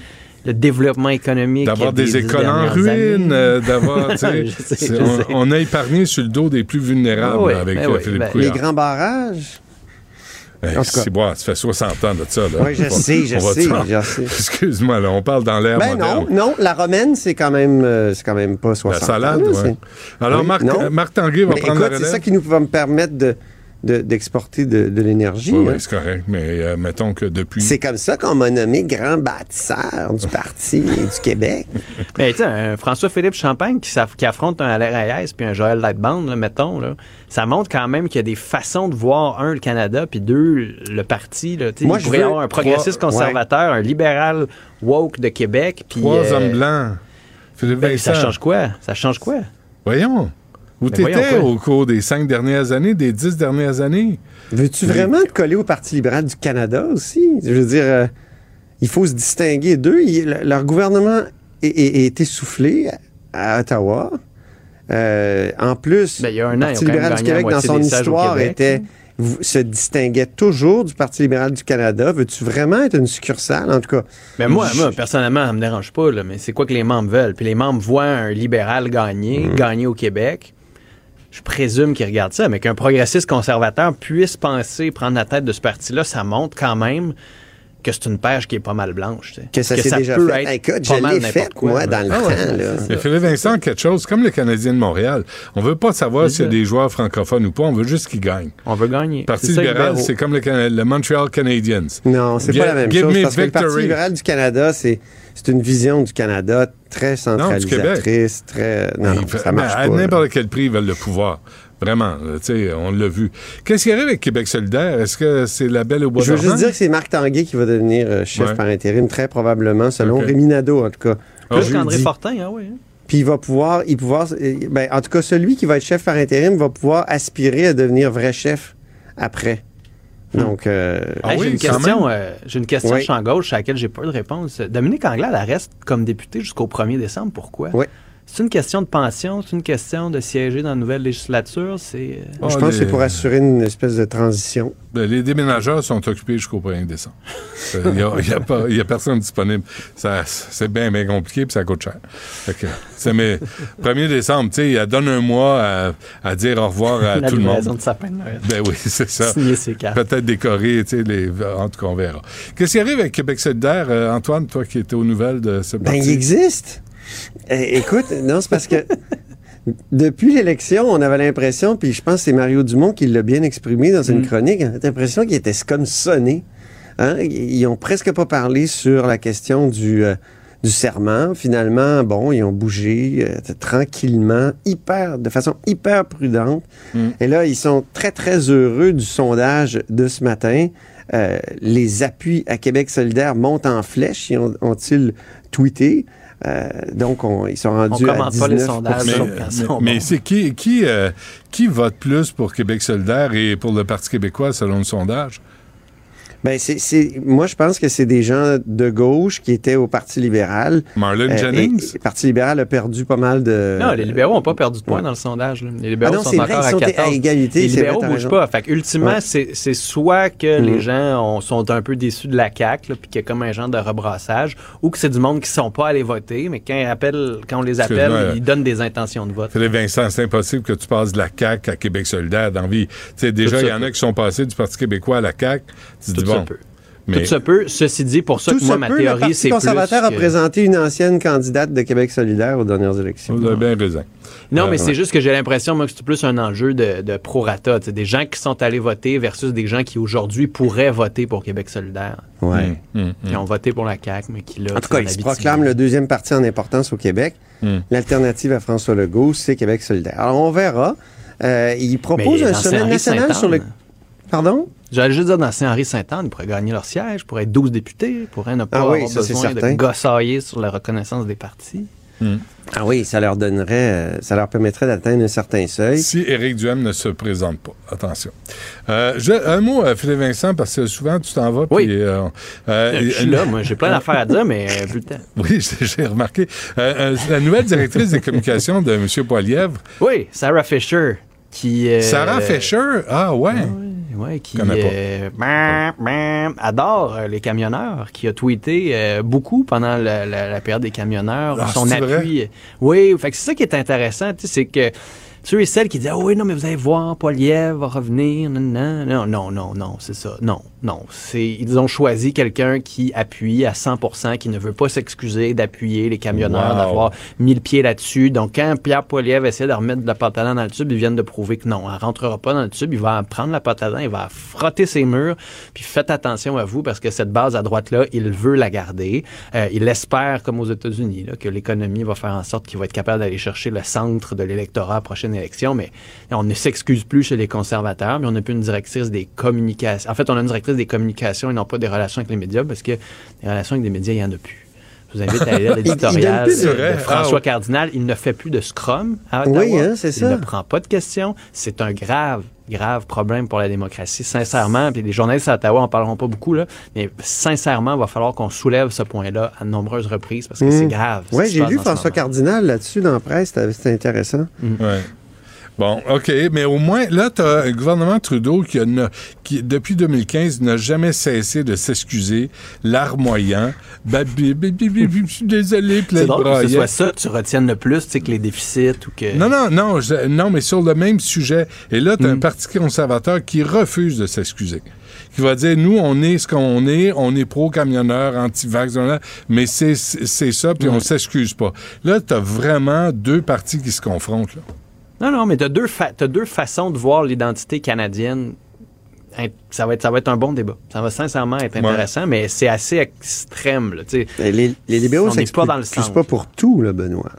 Ils Pas- pour 1970. Oh, oui, c'est ça. C'est la seule Hein? affaire. Ils s'excusent pas pour 1982. Puis Justin Trudeau féli- félicite jamais 1977. le 24 juin le peuple québécois, mais tous les peuples qui se sont affranchis, qui se sont libérés, sont devenus indépendantistes. Mon Dieu, qui se gargarisent là-dessus sur euh, Mm. les réseaux sociaux.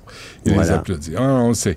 Euh, Peux-tu nous faire les juges en une ou deux minutes? Ben, je trouve ça drôle. J'ai vu ça dans Globe and Mail que Democracy Watch, c'est- un, un groupe euh, sans but lucratif, euh, poursuit le gouvernement fédéral pour la nomination des juges qui seraient partisanes, selon euh, Democracy Watch. Alors, écoute, c'est assez insolite.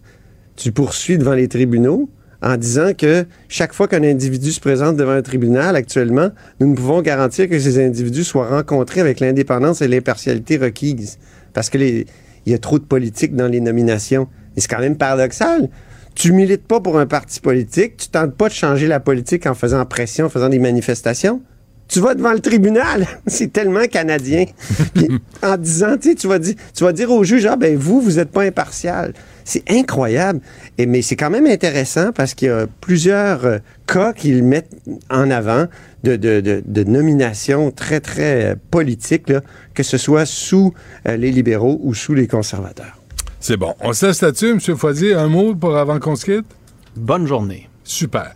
Et M. Robitaille, vous, merci aussi. À demain. Moi, je fais juste. Ah, ah, là, tous ceux, là. Je- Mais oh, mais oh. Mais il va le faire son mieux. Même si tous les chapeaux lui font, il ne parle jamais à travers son chapeau. Vous écoutez Du Trisac. superbe, sublime, merveilleuse. Sauf que ce gars-là est quand même euh, rationnel et pragmatique. Et ça pose un très grave problème. Je t'assure qu'il n'y a aucun politologue sérieux qui va te dire Un politologue, pas comme les autres. Loïc Passy. c'est pas le temps de faire ça. Loïc, bonjour.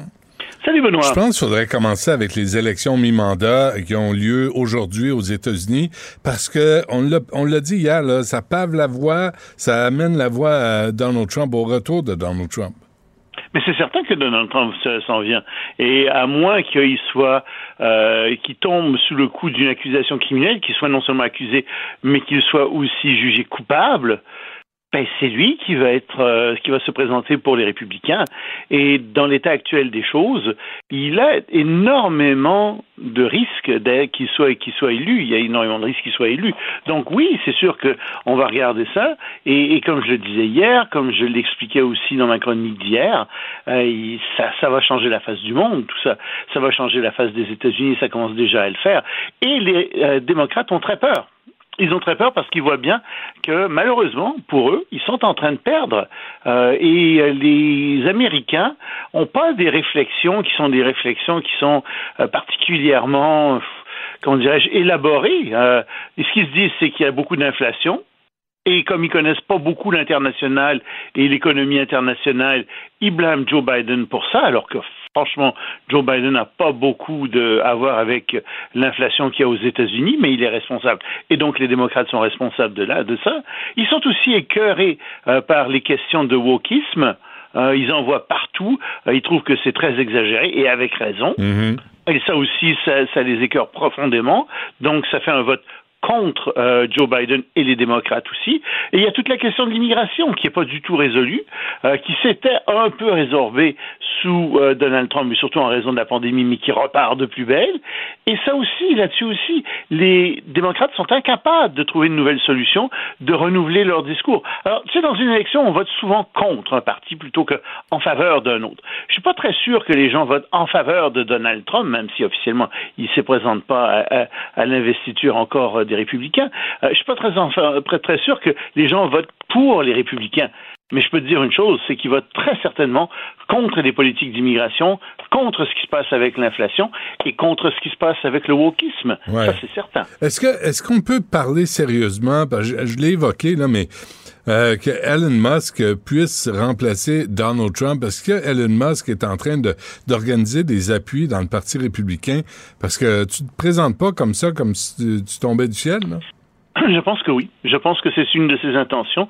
Et euh, il a d'ailleurs demandé aux électeurs, sur un tweet, de voter républicain. Ouais. Alors ça, c'est très étonnant qu'il ait fait ça. Euh, c'est très étonnant parce que euh, il y a la moitié de sa clientèle qui est pas républicaine, qui est démocrate, et donc les gens pourraient décider de plus acheter de Tesla, plus acheter de produits de Musk.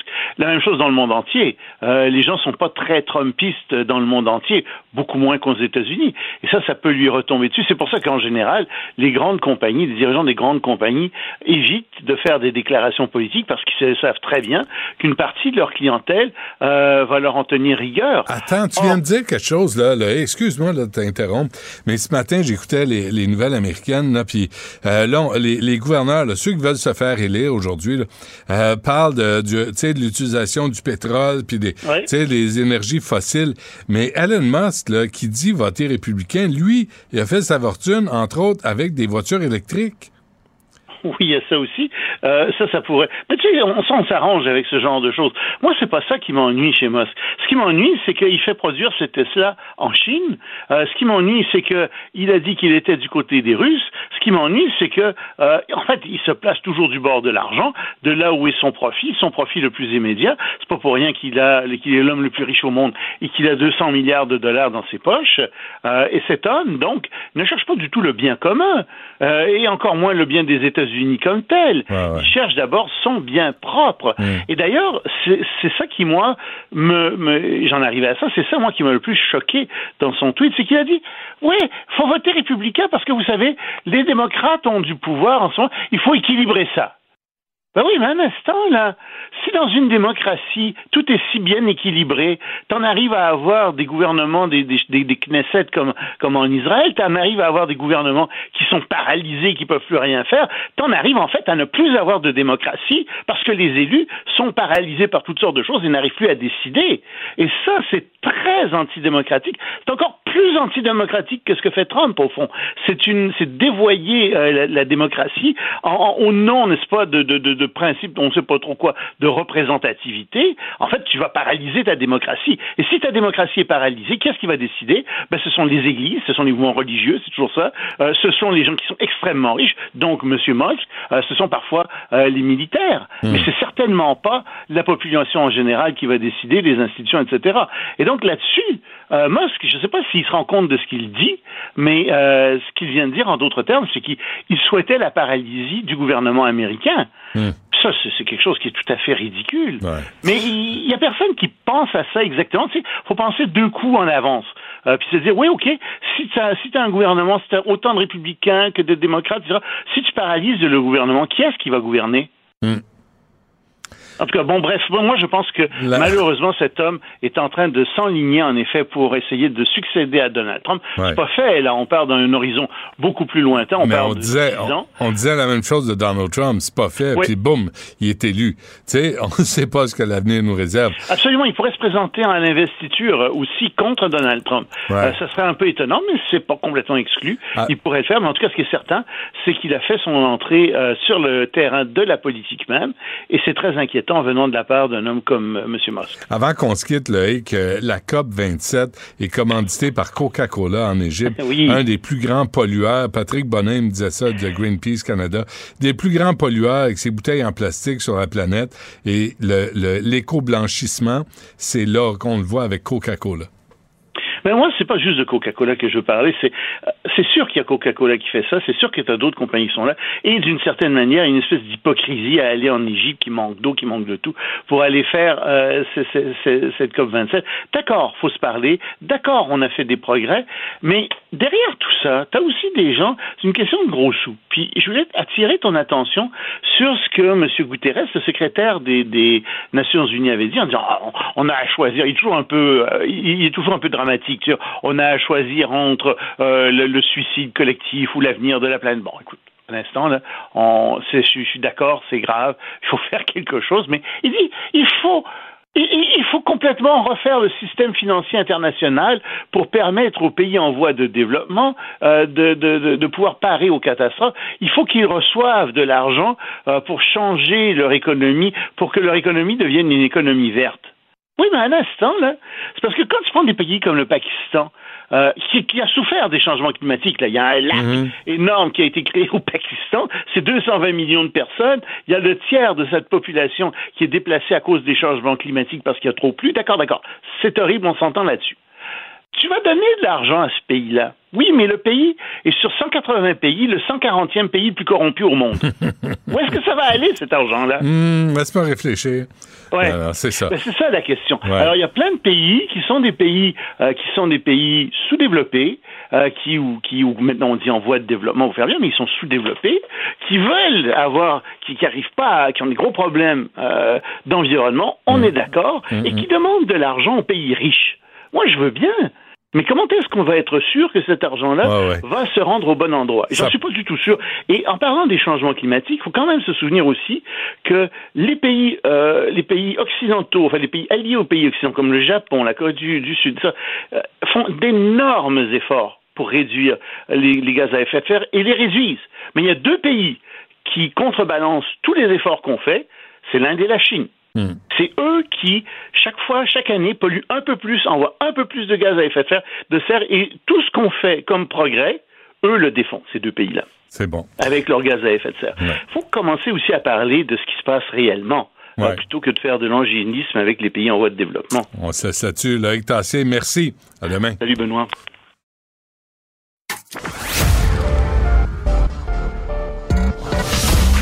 gars du peuple qui monte au front pour le peuple. Le Robin des Bois des temps modernes. Du Trisac. La rencontre du rocher du Trisac. Dans ce cas-ci, est-ce que c'est criminel? Pantoute. Une dualité qui rassemble les idées. Mais non, tu peux pas dire ça. On rembobine cette affaire-là. Non, non, non, non. Prends soin de toi, là. Oui, Hein, tu me protèges. Je le sais. Compte toi-même. La rencontre du rocher du Trisac. Écoute Benoît quand Ouais. je parle. Benoît? Sophie, bonjour. Bonjour, Je pensais Benoît. on partait avec euh, l'extrait de, de Non, je vais te le faire jouer plus tard. La Couronne. Bon, alors c'est rare que, habituellement, quand il y a une série, la controverse, c'est quand la série est en là, les gens disent Ah, c'est effrayant, vous avez utilisé tel mot, vous avez fait telle affaire, telle affaire. The Crown, donc la cinquième saison va être sur Netflix à partir de demain, mais la controverse précède la diffusion. Pourquoi? Parce que la bande-annonce est diffusée depuis quelques jours et il y a entre autres deux anciens premiers ministres, Tony Blair et John Major, qui ont vu la bande-annonce qui dure euh, une minute trente à peu près et qui disent voyons donc c'est pas comme ça pas en tout que ça s'est passé à tel point que Netflix a mis un avertissement avant la bande-annonce un avertissement avant la bande-annonce qui spécifie que la série est inspirée de faits réels et que euh, The Crown fictionnalise l'histoire. Alors, je te propose d'écouter un petit extrait de la Mhm. bande-annonce, puis on va en parler après. La famille royale traverse une véritable crise. Les scandales royaux ont-ils nuit à la réputation de ce pays? La maison de Windsor devrait unir la nation. Elle devrait donner l'exemple d'une vie de famille idéale.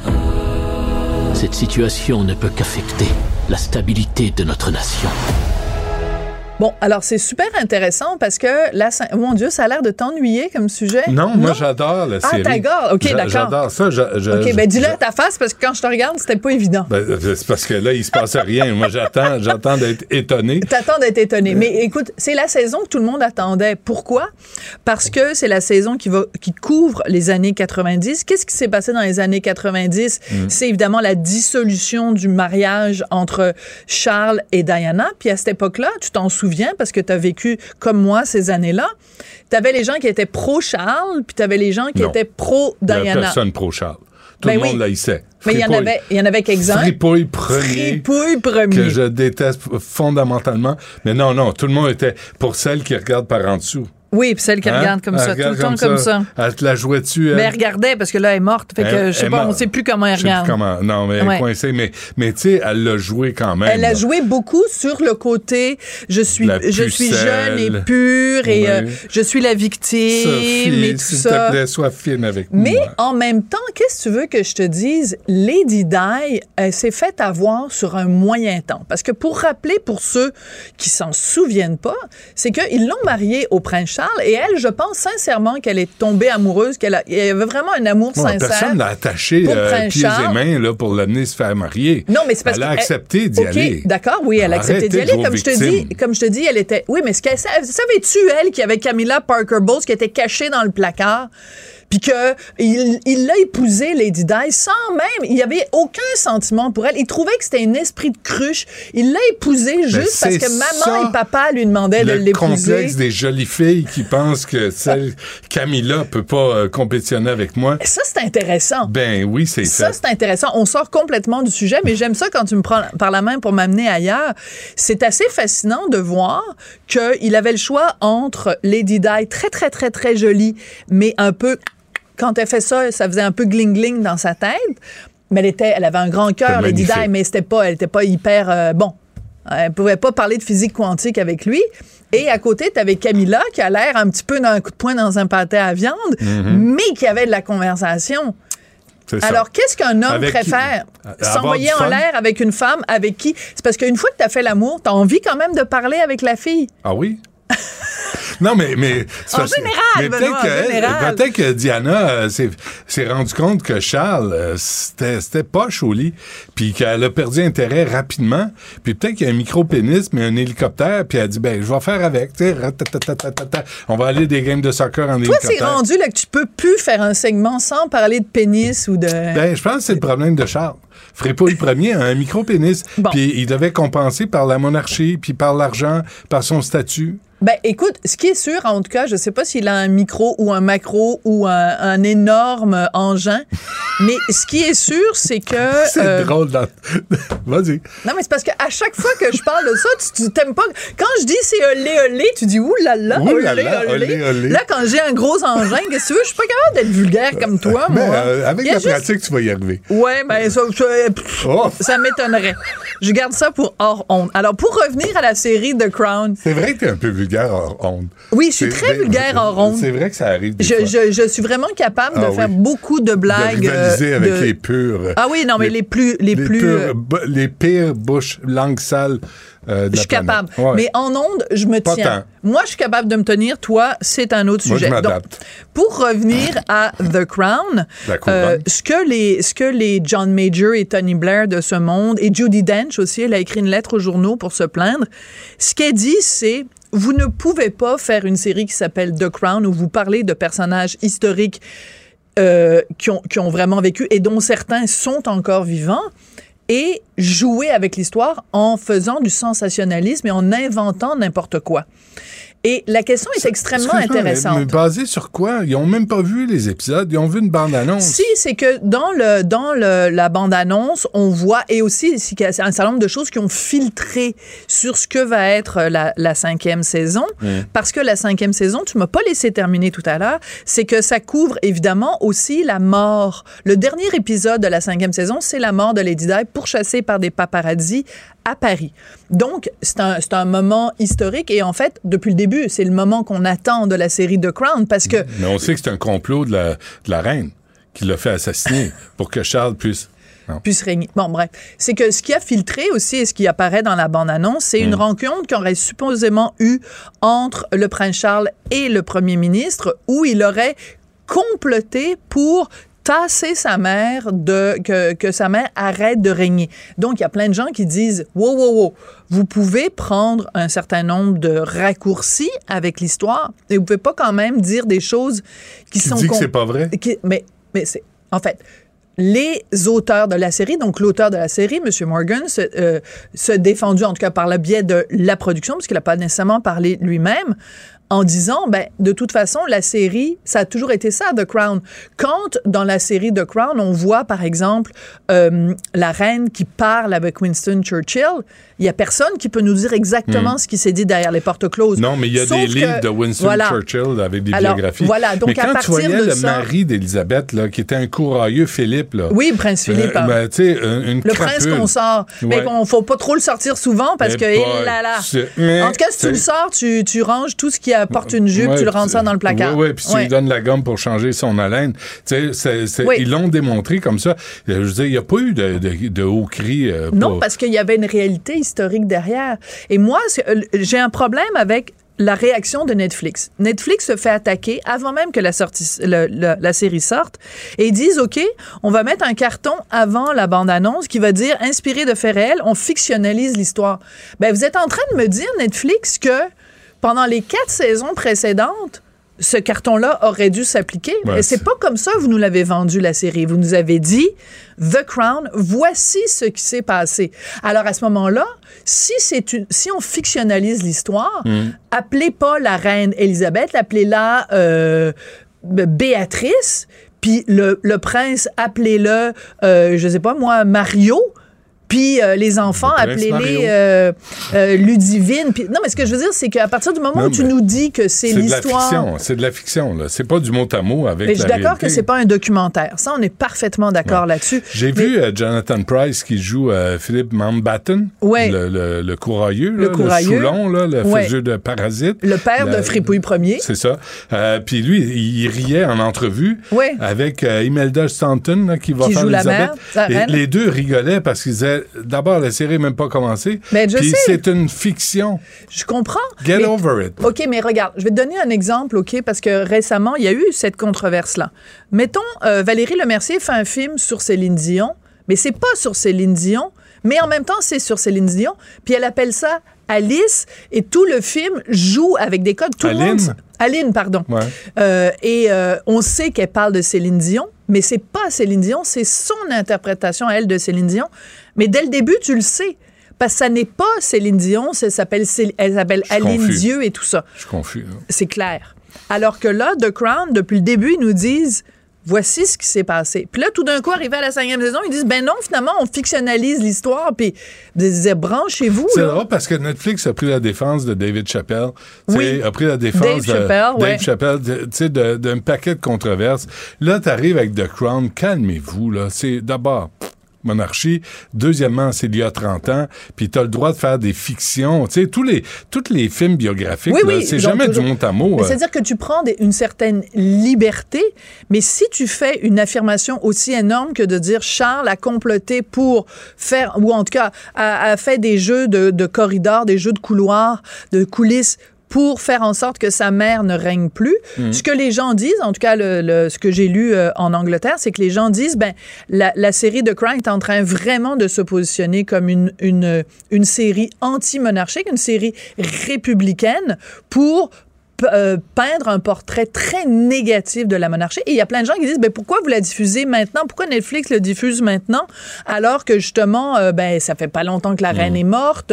C'est un mauvais moment. En plus, au Canada, tout le monde remet en question la monarchie, le Non, serment non, ça, ils roi de. PSPP. Non, mais, Tout le monde s'en fout de ça, PSPP. je veux dire. non, mais je veux dire, il y a plein d'endroits aussi. à juste, tra- juste pour euh, Bonham Carter. Ah, écoute, juste quelle- pour la elle, princesse regarder la série. Elle est Elle magnifique. J'aurais tellement pris une brosse extra. avec elle, Ah, mais tellement. n'importe quand, Ah, n'importe où, j'aurais quitté. de- Non, bref. Euh, Sophie, on t'écoute à 2h30. Merci. Trop d'informations, Ouais. Tu vois, tu te laisses emporter, puis tu dis des affaires, tu vas regretter. Je- je- je- oui, Tu vas t'accueillir à la maison avec un rouleau à Ah, pâtisserie. pas du tout, pas du tout. Pas de même chez nous. Chez nous. Pas chez nous non plus.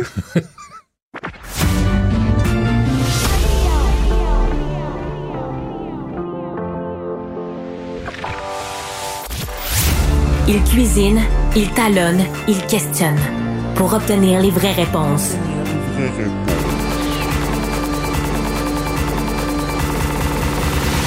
Du Trisac. Savoir et comprendre l'actualité. Alexandre Morin-Villouellette.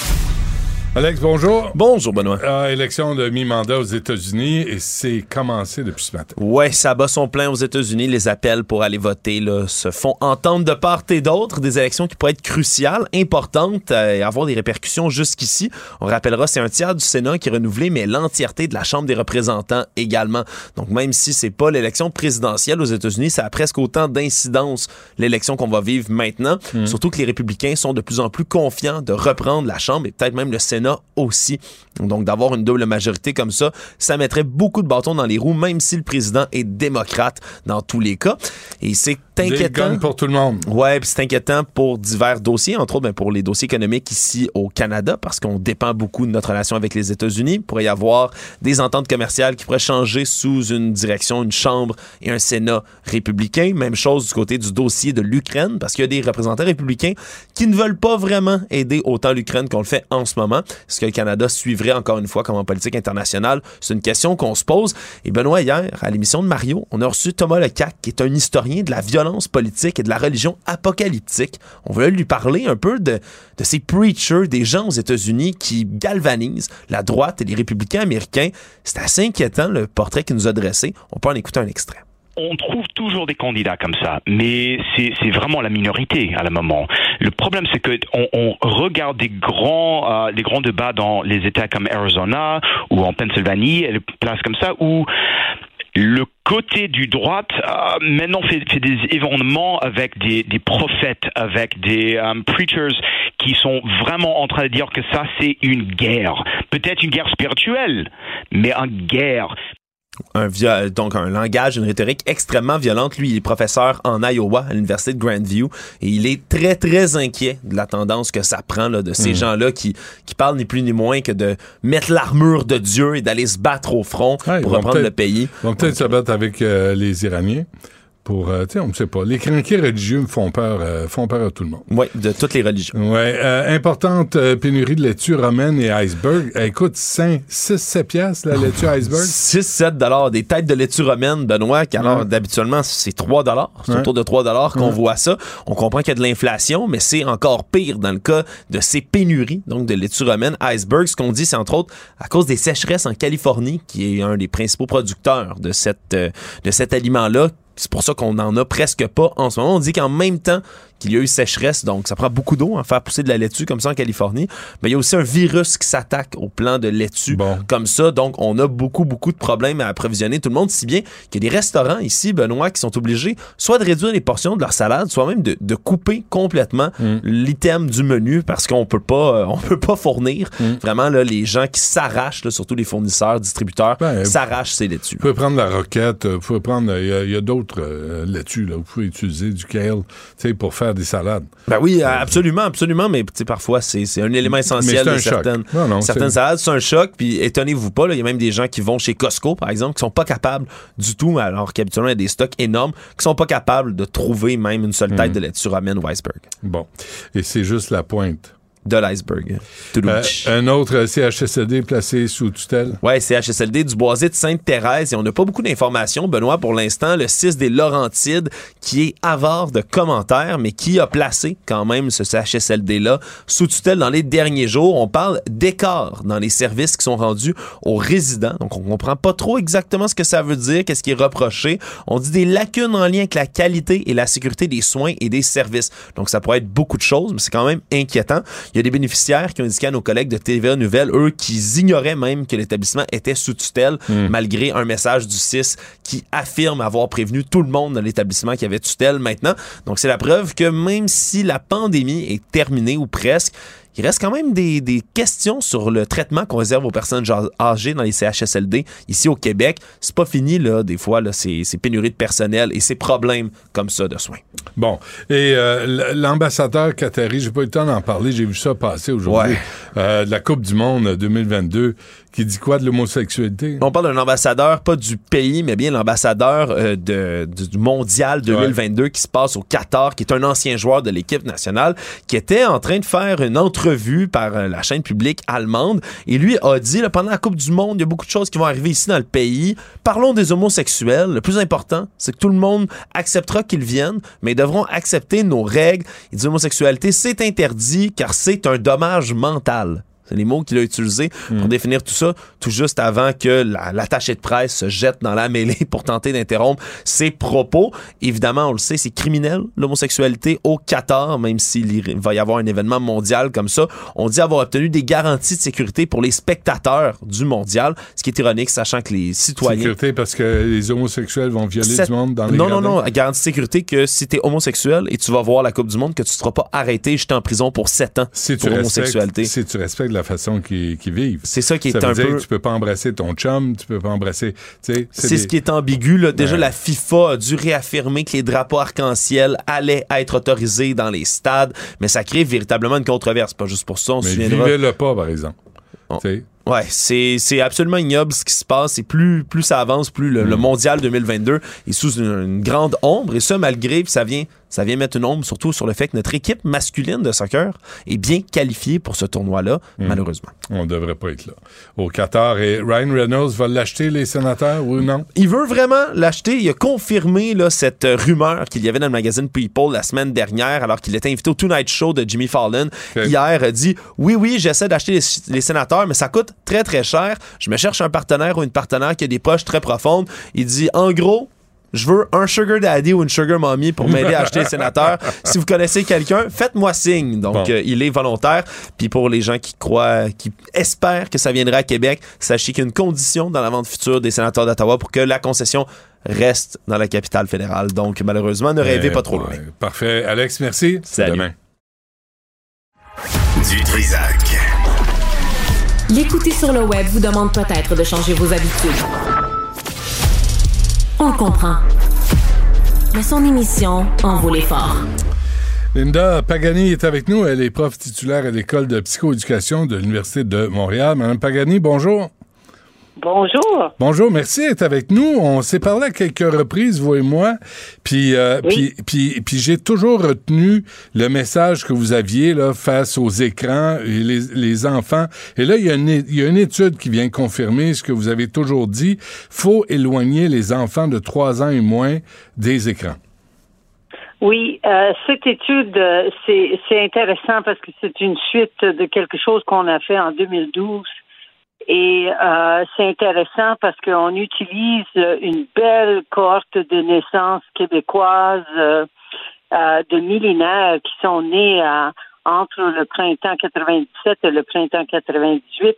Et c'est intéressant parce qu'il y avait juste un écran qui était disponible, c'était celui de la télé. Ouais. Et euh, les DVD, vidéocassettes, tout était à la télé. Pas Ouais. comme aujourd'hui, la recherche serait toute euh, très, très difficile à faire. Donc, on, a des, enfants de cette euh, cohorte de naissance euh, qui a été euh, sélectionnée et suivie par euh, l'Institut sta- statistiques du Québec. Et c'est très, très intéressant et très riche parce que les parents ont nous rapporté si les enfants avaient visionné du contenu vi- violent de façon régulière. Et euh, on a euh, une variation dans la nature parce que c'est une échantillon de 2000 enfants. Alors, euh, c'est très, très euh, riche dans le sens que euh, il y a certains enfants qui ont eu beaucoup euh, de- d'exposition et d'autres qui ont eu pas de- d'exposition du tout et, et entre les deux. Donc, euh, c'est une expérience naturelle et on les a suivis dix ans plus tard, euh, quand ils ont euh, ben, ben, plus que dix ans plus tard et à la fin du- de, de la sixième année. Et les enseignants ont donné leurs observations, les jeunes ont rapporté aussi leurs euh, le- leurs données auto-révélées euh, sur leur détresse émotionnelle, leur inattention et tout ça. Ah oui. Euh, Alors ça, ça c'est les enfants qui regardaient la télé. Mais le iPhone est arrivé, Mme Pagani, en 2007. Ces enfants-là avaient 10 ans à l'époque. Là, et, c'est, et là, ils ont, ils, ont, ils ont passé de l'écran au iPad, au téléphone. Est-ce que vous êtes capable de, d'évaluer l'impact de ces nouveaux écrans dans la vie des jeunes? Oui, dans nos analyses, nous avons isolé euh, l'impact de d'autres euh, facteurs influents, euh, même la scolarité de la mère, le revenu de la famille, tout ça, pour bien isoler l'exposition au préscolaire et comment ça se projette au, au gré du temps. Et ce que nous avons conclu, c'est que euh, y a des risques associés avec l'exposition entre 3 et 4 ans euh, aux écrans violents. Euh, les parents laissent leurs enfants souvent avec la télécommande sans problème, sans euh, sans se méfier de la, de, la télécommande. Ce qui arrive, c'est que les jeunes, euh, ils apprennent, ils, ils ont la misère à distinguer entre la réalité et euh, les, les interactions sociales appropriées dans la vraie vie. Et donc, euh, ils, ils commencent avec cette impression-là. Ils vont aussi euh, définitivement euh, euh, non seulement euh, inculquer ces valeurs-là, mais ils vont aussi développer des, attributions hostiles aux autres. Ah oui. Ben, OK, donc, qu'est-ce qui arrive? À un enfant de 4 ans, Mme Pagani, là, qui a la télécommande, qui tombe sur un film de super-héros, où tout se règle à coups de poing sa gueule, puis là, tout le monde éclate, tout le monde s'explose la face, tout le monde se tire dessus. Qu'est-ce qui se passe à- dans le cerveau de cet enfant-là et comment grandit-il? Mais ce qui arrive, c'est que tout de suite, il euh, a une impression que c'est comme ça que la vie se passe et que euh, on est en danger euh, et que les autres sont souvent euh, euh, ont des intentions qui ne sont pas toujours correctes vis-à-vis nous ou nos euh, êtres chers. Alors, ce qui arrive, c'est que sont souvent sur la défense. Et c'est ça qu'on voit à la fin de sixième année. Les enfants sont moins euh, engagés à l'école, en classe, sont moins motivés à l'école, sont plus, euh, il y a beaucoup plus de détresse émotionnelle, euh, beaucoup plus d'inattention. L'inattention et, les, trucs scolaires, les, les, les, euh, l'inattention à l'école et l'engagement, ça, ça vient de- du fait que quand on a l'habitude de regarder des choses très violentes, c'est une cadence très rapide. Alors, ça explique pourquoi euh, sont habitués à une cadence tellement rapide qu'ils trouvent que la vraie vie est ennuyante. Et là, depuis 1997, là, 98, Mme Pagani, là, il y a des algorithmes qui sont euh, qui ont été créés pour tous les écrans, pour garder les adultes, les enfants devant les écrans. le scrolling infini, le TikTok, tout ça est arrivé et les enfants sont... Le, le message que vous avez aux parents, l'écran n'est pas une gardienne. L'écran n'est pas une gardienne et un autre message que je veux donner aux parents, c'est euh, il y a une obsession chez les parents d'occuper nos enfants 24 heures sur 24 euh, parce qu'on a peur qu'ils vont s'ennuyer. Et euh, l'idée, c'est que il faut que les enfants apprennent à bricoler. Et, et quand ils n'ont rien à faire euh, et qu'il n'y a personne à interagir avec, de prendre une feuille, faire des dessins, faire d'autres choses, bricoler, construire, interagir avec l'environnement, euh, même même parler avec euh, les autres, soit au téléphone, soit aller euh, aux côtés, jouer dans la nature. On oublie toutes ces choses-là, puis les, les, la, le mode de vie, les habitudes de vie sont apprises avant l'âge de trois ans et sont consolidées à Hmm. trois, euh, trois, trois à cinq ans.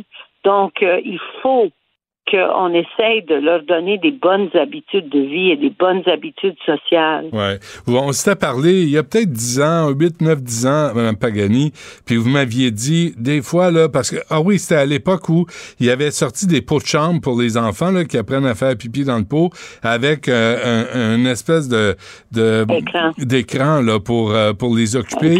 Et vous m'aviez dit, jouer des tablettes. Et vous m'aviez dit, jouer aux cartes avec les enfants. Apprenez-leur à, à jouer, à compter, à gagner, à perdre, à avoir des stratégies, jouer à des jeux de société.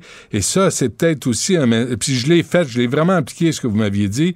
Puis je l'ai vu, la différence là, de, notre, du rapport que tu développes avec ton enfant. Au lieu de le parquer avec un écran ou le mettre devant la télé, tu joues avec lui ou avec elle, puis on, on voit l'interaction qui se passe.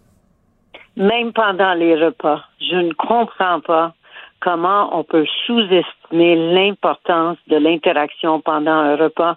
Depuis qu'on est dans les cavernes, on se parle pendant euh, qu'on mange en tant qu'humain. Euh, et euh, c'est intéressant que de plus en plus les gens amènent leurs écrans à la table ou euh, mettent une télé dans la cuisine. Ce n'est pas approprié. Ce n'est pas approprié d'avoir une télé dans la chambre à coucher non plus. Notre recherche dans notre labo, on a on a démontré des effets néfastes Hmm. d'avoir des écrans dans la chambre à coucher en plus. Bon, ben, euh, il y a un article dans la presse là, qui porte sur cette étude, Mme Pagani. Merci d'avoir pris le temps de nous parler. Merci pour ces conseils là, de se méfier. Et l'écran n'est pas une gardienne. Puis les parents ont tendance à acheter la paix, en donner l'écran. Mais en voiture, les enfants, vous m'avez déjà dit, les enfants peuvent regarder dehors, peuvent s'ennuyer un peu, peuvent jouer à autre chose que regarder un écran. Il me semble que c'est des bons conseils, ça. Merci, merci pour l'attention que vous apportez à notre recherche. Très bien. Merci à vous. Bonne Merci, chance. bye. Du Trisac. Un animateur pas comme les autres. Cube Radio. Sans retenue, sans tabou, Anaïs Gertin-Lacroix. Anaïs, bonjour. Bonjour, Benoît. Bon, alors, euh, de quoi on parle? Attends, il faut que j'aille chercher ça. Les femmes, les vidéos avec des femmes qui en savent très peu sur les règles des, euh, des hommes. Des vidéos avec des hommes qui en savent très peu sur les règles des femmes et ça devient viral.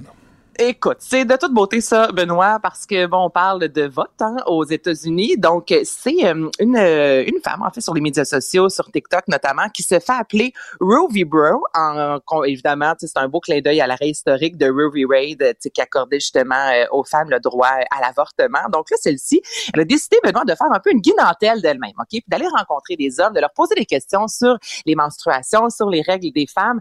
J'en conviens que dans des fameux vox pop comme ça, il y a du montage. On garde toujours les réponses les plus, excuse-moi l'expression, mais les plus stupides, mais n'empêche que ça donne quand même une idée un peu aussi de ce que euh, parfois l'ignorance que les hommes peuvent avoir à l'égard des règles chez les femmes. Donc, c'est en anglais.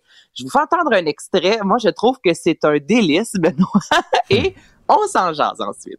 Why are there different types of tampons? different sizes of vaginal cavities? About how many tampons? Would one use for their period on average? One or two? I think one, to be honest, one. And it, they put them inside. That's- Yes. What is a period? What is a period? It's uh, the time of the month where the woman is ovulating. Can you pee with a tampon in? No. Okay, no. All right. Are you registered to vote? Yes. Are you registered to vote? Yes. Are you registered to vote? Yes. Don't let man brains outvote women in the upcoming election. Vote November 8th. Moi, je trouve ça quand même. c'est vraiment, elle veut montrer, tu sais, elle termine en disant, elle pose la question aux, aux hommes, allez-vous voter? La réponse c'est oui. Puis elle dit, laissez pas littéralement le cerveau des hommes décider pour nous. On voit clairement qu'ils ne connaissent pas nécessairement tout sur la femme. Benoît, donc pour situer les gens, on peut faire pipi, on peut uriner lorsqu'on a un tampon parce que c'est pas la même place. Ça ne se passe pas au même endroit. Donc, le tampon, on l'insère dans l'orifice vaginal alors que l'on urine, on urine où il y a l'urètre féminine qui, soit dit en passant, c'est un 3 à 4 cm comparativement à l'urètre des hommes qui est de 12 cm de long et ça se passe entre le clitoris, messieurs, et l'orifice vaginal. Donc, on peut, je vous confirme, aller faire pipi et le gars répond en plus, c'est peut-être pour ça qu'il y a des petites poubelles aux toilettes. Ben, il y a des petites poubelles parce que on change notre tampon, ce qui signifie qu'on n'a pas un seul tampon durant toutes nos règles. Il y a des femmes pour qui ça dure trois jours, il y en a pour qui ça dure huit jours. On peut changer à plusieurs reprises par jour les tampons. Alors non, la réponse, ce n'est pas un seul tampon. Et pour situer les hommes, encore une fois, on va en général perdre un 3 à 4 euh, cuillères à thé, je te dirais, de sang durant les règles. Donc, c'est la raison pour laquelle l'on se doit de changer de tampon. Et il y a des grosseurs, et c'est pas en raison de la grosseur du vagin, comme on s'est parlé l'autre fois, il n'y a pas d'énormes vagins, Benoît, et de petits vagins. Tout dépend évidemment le flux euh, sanguin. Donc, en début des règles, souvent, ben, il y a plus de sang. À la fin des règles, il y a un peu moins de sang. C'est la raison pour laquelle il va y avoir euh, différents types de tampons. J'aime ça, des, petits, euh, des, des, des euh, vox pop comme ça qui démontrent quand même à quel point des fois on Mhm. peut un peu méconnaître le, le- même les filles en général encore. On s'en parlait mais l'autre fois, la cartographie du vagin. Donc, Le but ultime de ça, là, c'est, c'est de- après de dire aux hommes, vous savez même pas les, les premiers détails fondamentaux de l'organe féminin. Venez pas dire comment on va gérer la procréation, si on va avoir des enfants, qui a le droit à l'avortement. Femme dont juste à gueule, si... Non, mais c'est ça. Tu sais pas encore, exemple, où est le clitoris, puis tu veux me dire que j'ai pas le droit, le- pas le droit de me faire avorter. Il y, a- il y a un petit problème quelque part entre toi et moi, Benoît. un petit, oui. un petit, un énorme problème. Donc, ça a été vu plus de 4 millions de fois. Puis, tu sais, je trouve que c'est passif-agressif pour inciter justement les femmes à aller voter, disant, écoutez, là, euh, il y a bien des hommes au pouvoir, il en faudrait aussi quelques-unes qui, justement, nous connaissent parce qu'elles sont des femmes, justement, et savent un peu plus que l'on vit réellement. Hmm. Bon, les femmes boiraient trop. Oh.